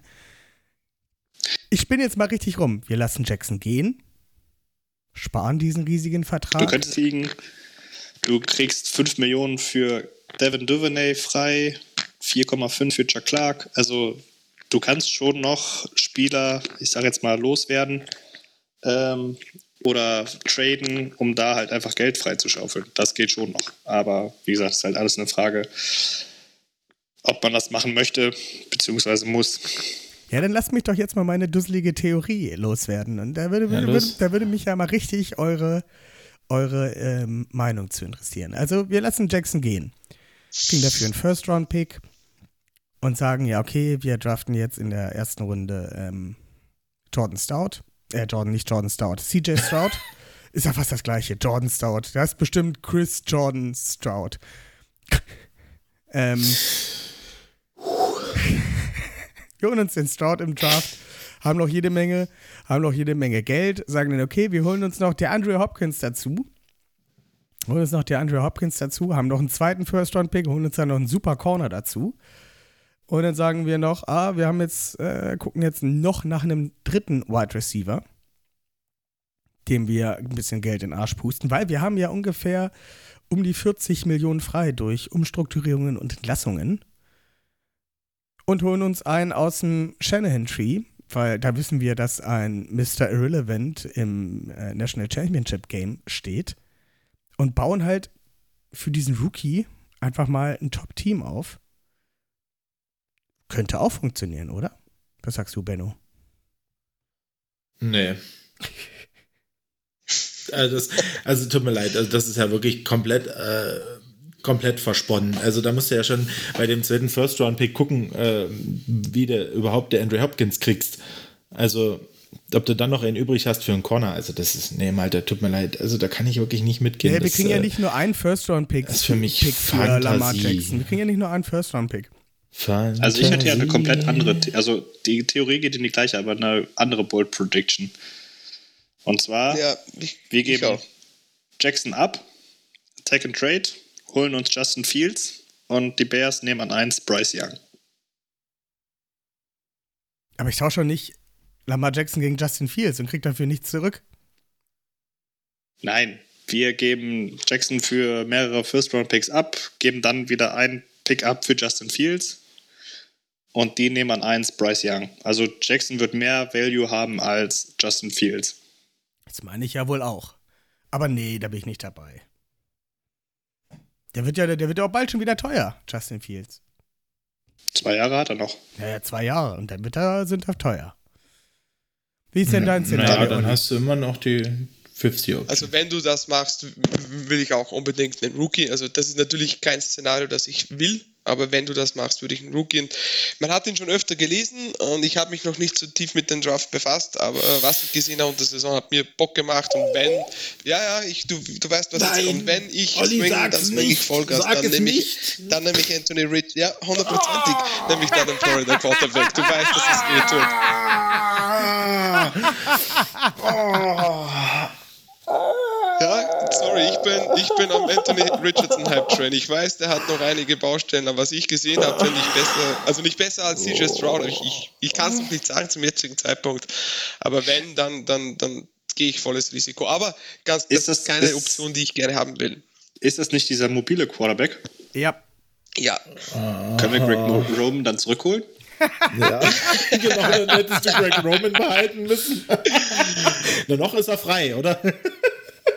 Wie wir Oh gesehen haben, es gibt nein. auch genügend andere Koordinator, die mit mobilen Quarterbacks spielen können. Aber wie gesagt, das ist jetzt kein Szenario, das ich gerne haben will, aber das war nur auf, die, auf das Szenario von, von Malte bezogen, dass ich den Appeal an sich schon verstehe, aber ganz ehrlich, was willst du mit einem hohen Draft-Pick? Du willst einen der besten Quarterbacks der Liga, den haben die Ravens, dann gib ihm das scheiß Geld. Also insofern, da nicht alle Brücken verbrannt sind, muss das oberste Priorität sein. Punkt aus. Naja, ich sag auch nicht, dass ich es will. Ich wollte nur mal ein bisschen, bisschen Gedanken mit reinbringen. Und Aber dann will, ich den, dann will ich den Quarterback mit dem höchsten Ceiling im Draft. Ganz einfach. Ja, dann nehme ich Stetson Bennett, Alter. Nein, der hat Oh zumindest. Gott, oh Gott, der wurde, der, der wurde, heute, eingesperrt, der wurde heute eingesperrt, weil er, weil er, ja, Public Intoxication, also das ist Was, der wurde von den? Ravens. Ja, Public Intoxication, Boah, ja. hab ich, noch gar nicht mitbekommen. Nein, natürlich, der hat nicht das höchste Ceiling. Ähm, nein. Aber der weiß, wie man Championships gewinnt. oh Oh Mann. Gott, ja, Brock Purdy hoffentlich Also der auch hat zwei National dann- Championships. Also ist er doppelt so gut wie Joe Burrow. Jackson haben. oh Gott. Nächste Frage, Malte, bitte, nächste Frage. Ja, das Nehmt war, das, Bengals-Fans. das So. war auch so ein bisschen äh, die Frage, also mein Szenario kam da gerade so ein bisschen mit rein. Das kam von Henry. Die Fronten sind ja offiziell äh, offensichtlich verhärtet. Sehe ich übrigens nicht so. Ab welchem Trade-Offer würdet ihr als GM schwach werden und Lamar ziehen lassen? Wie viele First-Round-Picks müssten es bei dir sein, Benno? Naja, die Sache ist ja, wenn du ihn text und naja, trotzdem, also bei Lamar, also mindestens drei, mindestens drei müssten es sein, eher vier. Oh, vier finde ich schon hart. Also ich wäre bei drei und noch Also ein bisschen vier was ist, dazu. wenn du vier rausholen kannst, das wird vielleicht niemand machen, aber also drei und dann aber auch noch äh, mindestens zwei Zweitrunden irgendwie in den nächsten Jahren. Also finde ich sehr unwahrscheinlich. Da würde ich schwach werden. Darum geht's. Da Ja, würde ich fair, schwach fair, werden. ist fair. Ansonsten würde ich sagen, nehmt eure Draftpicks und ja, schiebt sie euch dahin, wo die Sonne nicht scheint. Also ich würde mal so als Maßstab den Russell Wilson Trade nehmen. Zwei First Round, zwei Second Round und ein Fifth Round. Vielleicht noch ein Spieler. Ähm, aber die Situation war ja ungefähr die gleiche. Ähm, er hat danach einen neuen Vertrag bekommen. Er ist ein Elite-Quarterback zu dem Zeitpunkt gewesen, als er getradet worden ist. Deswegen finde ich der Maßstab Russell Wilson eigentlich ganz in Ordnung. Ähm, damit könnte ich leben. Olli, was ist dein, deine Schmerzgrenze? Also erstens mal, cool, dass ihr die Frage von Henry nimmt, weil Henry ist ein guter Freund von mir, würde ich behaupten. Mittlerweile. Und ich hätte mich jetzt auf Deshaun Watson, den Trade mal au- äh, ins Auge gefasst. Das war First Round Picks 22, 23, 24, 22, äh, 23 Drittrunden Pick und ein Viertrunden Pick. Also das war schon, das ist das, was ich ins Auge fassen würde. Ähm, aber wie gesagt, auch da wäre ich am Ende des Tages nicht happy. Und jetzt noch kurz eine Frage, weil ich es wirklich nicht weiß. Darf man überhaupt mehr als drei Jahre in die Zukunft Draftpicks traden? Hm. Das wäre mir nämlich so äh, noch nicht untergekommen. Das soll nicht heißen, dass es nicht geht oder dass es nicht erlaubt ist. Ich weiß es tatsächlich nicht. Das wäre vielleicht noch ganz interessant. Ich weiß es auch nicht. Benno, weißt du da mehr? Ähm, das weiß ich nicht. Bei Madden kann man ja sogar noch weniger. Na, mit Madden kann man nicht, oder? Nee, Kannst du sowieso nicht mehr als drei- geht nicht. Da Drei kannst du- Picks traden bei Madden. Ja, eben, das ist äh, sowieso kacke. Aber ähm, ich habe das auch noch, ist mir noch nicht untergekommen und die ist aber eine interessante Frage. Hm. Auf jeden Fall. Also ich, bei mir wären es mindestens drei und noch was obendrauf. Wäre jetzt so mein, meine Schmerzgrenze, um Lamar gehen zu lassen. Also wenn, ich will natürlich gar nicht, dass er geht.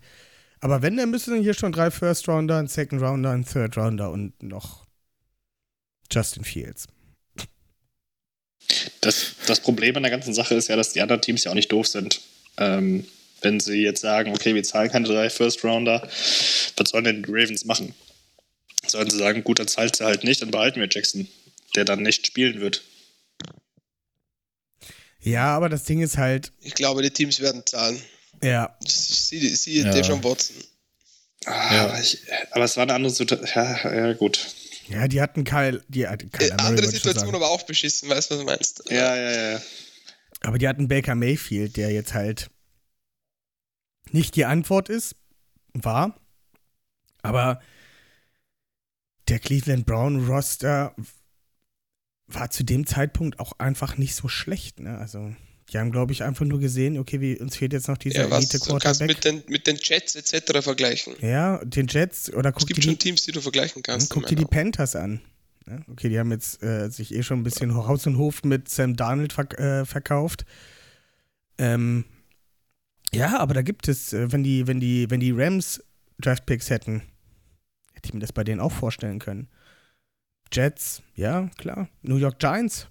Also es gibt da viele Teams, glaube ich, die das machen würden. Also die einen kompetitiven Roster haben, denen aber halt der Quarterback fehlt. Commanders. Die sind auch nur ein Ja, wenn, Quarterback. bitte einfach in die NFC. Bitte einfach in die NFC, wenn es wirklich so ist. Ja, das wäre halt wirklich schlimm. Also, Die Commanders sollen ja auch an Greg Rome interessiert sein. Wäre sehr spannend. oh, das wäre so Und ein witzig. B-Enemy. Also ich habe nur die Information, äh, also I believe you can trade picks three years into the future, also drei Jahre in die Zukunft und dann ein extra Jahr während des Drafts. Also, ja. Das schreibt hier auch nur ein User, also es ist nicht so komplett offiziell, aber Interessant, interessant, interessant. Aber das wäre trotzdem richtig witzig, wenn wir dann wirklich. Also, jetzt stellt euch das doch mal vor. Äh, hier, äh, Roman wird Offensive Coordinator bei den Commanders. Und dann passiert wirklich dieser Trade mit den drei First Roundern von den Commanders und Jackson geht dahin. Der wird doch sofort retiren. Aber es, oh Mann, ey. glaube ich nicht. Vom Regen in die Traufe. Obwohl, da hat er einen Receiver, ne? Also das Receiving Squad ist deutlich besser als bei den Ravens. Oh Mann, ey. So, die letzte Frage ist von Björn. Ähm, wird das noch was mit dem Vertrag? Wie ist der aktuelle Stand? Äh, sollte es nicht klappen, wie sehe eure beste Option aus? Haben wir jetzt schon. Ja, beste, eigentlich. Also die beste Option wäre denn sozusagen unser, unser Trade-Offer-Minimum, würde ich denn jetzt auch Ja, so behaupten. Genau. Ja, ich gucke gerade nochmal durch. Ach ja, ich habe noch was. Ich habe noch Fragen. Die sind aber dann tatsächlich mehr in Richtung äh, Benno und mir. Ähm, die ziehen wir mal ans Ende. Wir hatten auch noch eine an Nils, ne? Ach ja. Mhm. Ja, die kommt auch noch. Die kommt, äh, äh, ja, die, Ja. Äh, mach, ziehen wir mal die Nils-Frage jetzt hier mit rein. Warum gibt es nicht mal eine Ravens Watch Party? Hat Adam gefragt. Ja, gute Frage. Nächste Frage. Ähm, sagen wir es mal so, der, die Aktionen im Verein vom German Flock sind ein bisschen eingeschlafen. Da sind wir gerade da dran, das wieder ein bisschen aufzuleben. Ähm, wir sind im Hintergrund dran. Ähm, wir wollten eigentlich zur, zur Wildcard eine Watch Party organisieren. Leider war das Spiel um 2 Uhr morgens. Da ist es ein bisschen schwer, aber das steht auf meiner Agenda für nächstes Jahr relativ weit oben, dass man da auf jeden Fall mal was organisiert. Das wird wohl in die Richtung Frankfurt gehen. Da war laut Abstimmung die meisten Leute, die da hinkommen können. Und dann gucken wir mal, ob wir nächstes Jahr was organisiert bekommen. Neben dem Spiel, was wir dann in London haben, gegen die Jacksonville Jaguars oder in Deutschland gegen die New England Patriots, wer weiß es. Nee, Spaß beiseite. Äh, das ist auf der Agenda ganz, ganz oben für nächste Saison. Fair, fair. Ähm, wir haben noch ein paar Fragen, die direkt zum Podcast gehen. Wenn ihr dazu Meinungen habt, ihr bei ähm, Nils und Olli, dann könnt ihr da gerne auch was zu sagen. Ähm, wieder Adam fragt, äh, beste Folge war Nummer. Benno, was war deine Lieblingsfolge? Beste Folge ist ähm, Nummer 100. Denn wie Tom Brady schon sagte, ähm, der GOAT, ähm, mein, meine liebste Folge ist immer die nächste Folge.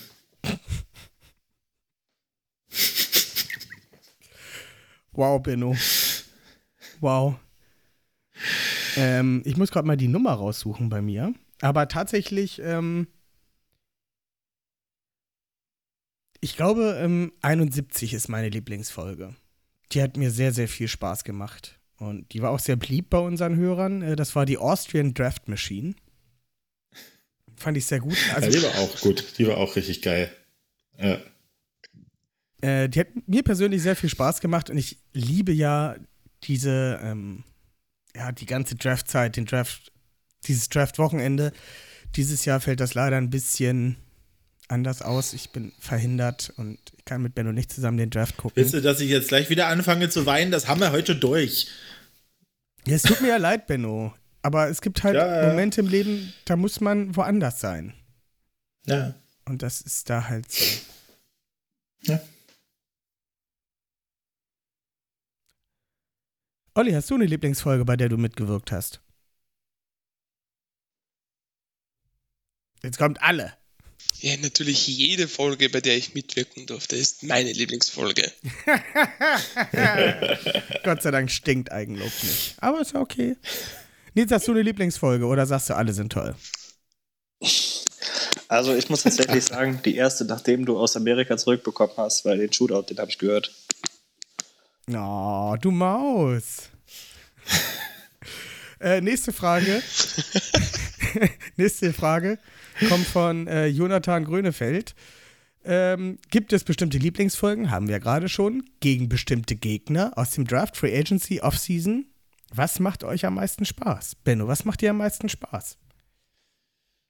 Oh, am meisten Spaß, am meisten Spaß. Also Draft ist schon irgendwie ziemlich cool. Also ähm, muss ich ganz ehrlich sagen, also gerade dann auch noch so die ähm, die Review-Folge auf den Draft, die sind halt schon ziemlich spaßig und ziemlich cool, muss ich sagen. Also, weil da hat man ordentlich was äh, auszuwerten und ähm, ja, das, das macht echt, echt Fun. Also Draftzeit ist schon, ist schon eine richtig coole Zeit. Ja, ich, ich liebe es auch, diese Draftzeit. Vor allem, du hast halt ein Spiel, das guckst du dir drei Stunden an.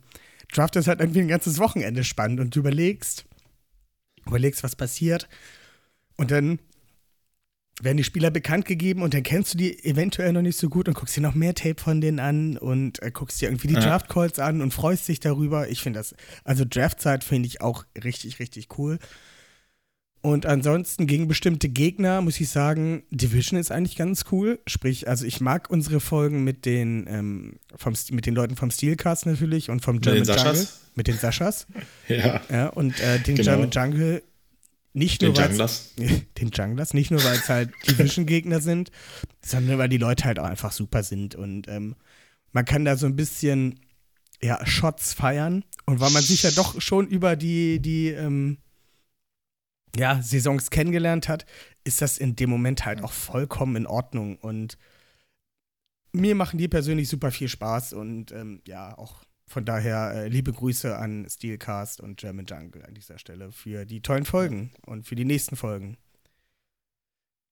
Benno, hast du noch bestimmte Gegner? Und natürlich Nee, die aber ich muss Jaguars. ganz ehrlich, äh, äh, Jags ohne Frage. Also muss ich auf jeden Fall sagen, also Flix ähm, ist, ist mir immer ganz lieb als, als Gast und da freue ich mich immer, wenn, wenn er Zeit findet, ähm, mit uns was zu machen. Aber ähm, wie ich es auch schon ganz oft äh, gesagt habe, ich mag einfach auch so ähm, die äh, Dialekte äh, in Österreich und ich, ich finde es halt auch immer super, wenn, wenn wir da Leute haben wie ein Olli oder ein Dennis oder so. Das, ich höre da einfach gerne zu. Wir hatten jetzt auch jüngst auch Schweizer, ne? Also wir werden immer internationaler. Ähm, Ist so. Ja. Ähm, eine Frage von Rumo and Domo, die wir ganz einfach beantworten können. Und ich denke, ich spreche da für alle in dieser illustren Gruppe. Gibt es eine unsympathische Mannschaft als die Browns? Nein. Gibt es nicht. Oder habt ihr da noch äh, andere Vorschläge? Wobei ich fand diese Saison die Miami Bubble auch sehr, sehr anstrengend. Die ganze, ja, das stimmt. die ganze Aktion mit Tour und so. Boah. Also, wenn man so den Vergleich zieht, was die Ravens äh, Fanbase mit Lamar und den ganzen Jahren durch hat, da war auch viel, aber äh, ich fand es also so krass, wie, wie es teilweise bei den Dolphins dieses Jahr war, haben wir nicht rumgeheult. Also, sorry. Ja, wobei die. Ravens-Fanbase auch schlimm Also, ist, vor allem auf Twitter. ja, seien wir uns ehrlich. Äh, no way, auf jeden Fall. Äh, ich ich folge da zum Glück nicht allen Dullis, ähm, hauptsächlich so den, wo ich es okay finde. Aber ach, das ist, ähm, ja, gerade aus den USA muss man sagen, also da ist ganz viel, äh, was, was ganz furchtbar auch ist, muss ich sagen. Ja, aber wie gesagt, wie, wie Nils schon sagte, Dolphins war, ähm, äh, so sehr ich mich auch freue, dass die endlich mal ein bisschen äh, Konstanz finden und so. Es, sei ja jedem vergönnt irgendwie. Ähm, ja, aber da wurde oft äh, mehr draus gemacht aus Sachen, als es äh, medial eigentlich war. Ich muss sagen, mir tat Adriane Franke da schon ein bisschen leid. Der muss äh, irgendwie für seine, für seine Takes, jede, jede Woche musste er da Rede und Antwort sozusagen, musste er sich befeuern lassen von anderen Leuten. Deswegen. Adrian, du Aber, aber toll. zum Grund der Frage, nein, nein, nein, Nein. Nein. Ich muss auch sagen, die Rivalität zu den Bengals und auch, ja, klar, die, Arroganz der Fans und das Spiel, aber irgendwie, das ist das Salz in der Suppe. Ich finde das ganz witzig, ähm, diesen, Ja. diesen Hass zu entwickeln, diese, auch zwischen Rokon Smith und Tyler Boyd und Marcus Peters. Ich finde, das gehört irgendwie dazu. Klar, die haben irgendwie das kleine Bruder-Syndrom. In den Steelers ist das irgendwie immer mehr auf Augenhöhe. Aber ich finde ich finde das okay, aber bei den Browns ist es einfach mit Deshaun Watson und was da vorgefallen Ah, ist, ja. einfach nur purer, purer Abschaum. Und tut mir leid. Also mir tut es auch für die Fans leid, die, die, die sich jetzt auch Ja. abgewandt haben, etc. Kennen wir Ja. auch einige, aber ganz ehrlich, einfach wie man so etwas verteidigen kann, kotzt mich einfach nur an und das ist einfach, ja, einfach, tut mir leid, einfach eine scheiß Franchise. Tut mir für die Fans echt leid, die da, ich will da nicht alle über einen Kamm scheren und gl- glieder die Fans wirklich aus. Mir geht es wirklich nur um, um diese Franchise. Pfui, Ja. pfui, pfui. Pfui, pfui, pfui. Schande, Schande, Schande. Shame. So, gut. Letzte Frage ist von LTD24 oder 24 oder LTD24. Was plant ihr für die Zukunft des Podcasts? Was planen wir, Benno? Ähm, die Eroberung der Welt natürlich. Genau dasselbe wie jeden Abend. ähm, ja, wir machen Na, heiter weiter. Würde, ich springe jetzt mal rein. Äh, Wir haben diese Woche Ja. unseren äh, Off-Season-Content schon ja grob umzeichnet, was da alles passieren wird bis zum Season-Opener. Ähm, Ja. Ja, wir gucken auf, äh, Free Ag auf die Free Agency, auf unsere eigenen Free Agents. Äh, wir gucken natürlich sehr intensiv auf den Draft. Ähm, ah, und dann geht's nach. Machen wir tatsächlich mal wieder eine Sommerpause, weil Content zu erzwingen macht halt auch. Also, es macht keinen Spaß. nee, macht keinen Spaß. Und wir haben an den Hörerzahlen gesehen, dass das euch auch nicht so viel Spaß macht. Und von daher gönnen wir uns dann halt auch eine kleine Auszeit über den Frühsommer, würde ich sagen. Aber Ja. zu den wichtigen Sachen sind wir natürlich wieder dabei. Yeah. Ja. Und mal gucken, alles, was irgendwie noch zwischendurch reinkommt, äh, lasst euch überraschen. Vielleicht, ähm, wir arbeiten auf jeden Fall immer ein bisschen dran, um äh, euch was Cooles ähm, zu bieten. Und deswegen schauen wir mal. Ja. Aber ich denke jetzt nicht, dass wir irgendwie anfangen werden, Videos oder sowas zu drehen. Dafür sind wir ah. einfach nicht hübsch genug. Das will ja keiner sehen. Apropos hübsch, hast du da nicht auch noch eine Frage? Ja, ich habe eine Frage, die kann ich auch direkt beantworten. Nein, Olli ist nicht so hübsch, wie er äh, als sich anhört. Oliver Friede hat gefragt, Sondern noch viel hübscher. ist dieser tolle Olli, der ab und zu dabei ist, so gut aussehen, wie er sich anhört? Nein, er ist noch viel hübscher. Olli, du Sexbombe! Okay, ich merke schon, es wird unangenehm. So, Ähm, besser wird's nicht mehr. Jetzt besser können wir wird's aufhören. Besser wird's nicht mehr. Ja, wir sind auch äh, tatsächlich mit einem durch. Es war eine XXL-Folge, wie gedacht, aber ich glaube, wir hatten auch schon längere. Ich glaube, sogar die Draft-Folge damals war länger. Würde ich Gerade- jetzt nicht nee, unbedingt- zwei Stunden. Siehste? Ja, bei unseren ersten Season-Recaps mussten wir die ja sogar zweiteilen. Da hatten wir Ha. ja, die, die gleiche Zeit. Aber diesmal teilten wir gar nicht. Da hatten wir, drei, da hatten wir fast vier Stunden. Nein, die bekommt ihr jetzt richtig schön aufs Brot geschmiert. Ähm, wir machen noch eine Woche Pause. Ähm, lassen euch ein bisschen auf den Super Bowl, äh, nee, den Pro Bowl vorbereiten natürlich. Und Super Bowl vorbereiten und steigen dann halt direkt in, ähm, was steigen wir ein? In die Free Agency steigen wir direkt ein. Ähm, ja, wenn ihr Bock habt, ähm, irgendwie über die Free Agency zu sprechen, über den Draft zu sprechen, ihr seid irgendwie richtig heiß, was das Scouten von Spielern angeht und habt da auch schon mit angefangen. Schreibt uns gerne an, wenn ihr Bock habt, ähm, für zwei, also wir haben immer Positionsgruppen aufgeteilt. Ähm, wenn ihr Bock habt, darüber mit uns zu sprechen, ähm, ja, meldet euch gerne bei uns. Wir finden da bestimmt einen Platz. Äh, ja. Ich würde sagen, wir kommen zum Ende. Ähm, Nils, du darfst dich verabschieden, kannst dann mal für den German Vlog ein bisschen Werbung machen. Ich habe gesehen, da passiert momentan schon wieder ein bisschen was. Äh, ich denke, da wird auch noch mehr geschehen jetzt in den nächsten Tagen. Vielleicht kannst du kannst ja schon einen kleinen, einen kleinen Ausblick teilen. Äh, ja, du hast es schon gesagt, oder ich jetzt auch eben schon angedeutet, die Aktivitäten sind ein bisschen eingeschlafen, auch die Saison über. Das hat einfach damit zu tun, dass sich einige beruflich verändert haben und dementsprechend sich erstmal auf den Job konzentrieren mussten. Das wollen wir aber jetzt wieder ändern. Ähm, da wird einiges passieren. Ähm, eine Information werdet, wird auch zeitnah rausgeschickt. Ähm, ja, genau. Und ansonsten, wie gesagt, für nächstes Jahr ist auf jeden Fall eine Watchparty geplant. Ähm, zu meinem zu meiner Schande muss ich erzählen, dass ich ja dieses Jahr auf der Steelers Watch Party gegen die Ravens war. Das ganz, cool- ganz cool war. Aber ich war alleine da und wie gesagt, da bin ich dann auf jeden Fall sehr motiviert daran, nächstes Jahr das andersrum zu gestalten, dass wir da in der Überzahl sind und dann vielleicht nur ein Schwarz-Gelber dabei ist. Ähm, ja, ansonsten ähm, war es sehr nett, auch äh, mit euch zu plaudern, Olli dann mal live zu erleben und nicht immer nur über Twitter. Ähm, und ja, freue mich auf jeden Fall aufs nächste Mal, wenn ich dann die Kicker und Panther vorstellen darf. Äh, Olli, Du kannst gerne noch für deinen äh, Twitter-Account Werbung machen. Da passiert auch immer sehr viel, falls jemand was über Chelsea hören möchte. ja, ähm, genau. Ihr findet mich unter Oliver-Friedl auf Twitter. Ansonsten bleibt mir nicht viel zu sagen oder nicht zu bewerben. Folgt all den Jungs hier, die unterwegs sind, auch auf ihren sozialen Kanälen. Und sonst danke für die coole Folge, für die Einladung. Hat Spaß gemacht. Kann auch das komplett oder das an Nils zurückgeben. War cool, auch so mal zu diskutieren und nicht nur über Twitter. Und sonst, ja, für alle, die sich die ganzen 2 Stunden 45 oder sonst was reingezogen haben, Marco Nautovic würde sagen, Shampoo. äh, Benno, das ist immer das vorletzte Wort. Ja, ähm, verstehe Ollis Obsession mit äh, Bill Clintons Tochter immer noch nicht. Der ist ja irgendwie eigentlich viel jünger. Also ich, naja, egal.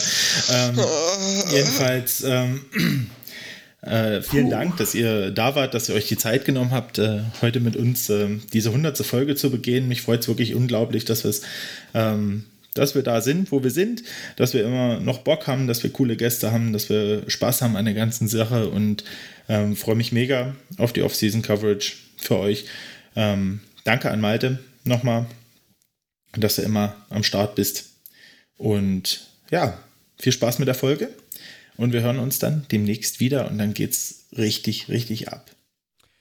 Ich bedanke mich natürlich auch bei allen HörerInnen dafür, dass ihr uns die Treue gehalten habt. Danke, Benno, für die ersten 100 äh, und äh, es werden auch die nächsten 100 noch kommen, bin ich mir ganz sicher.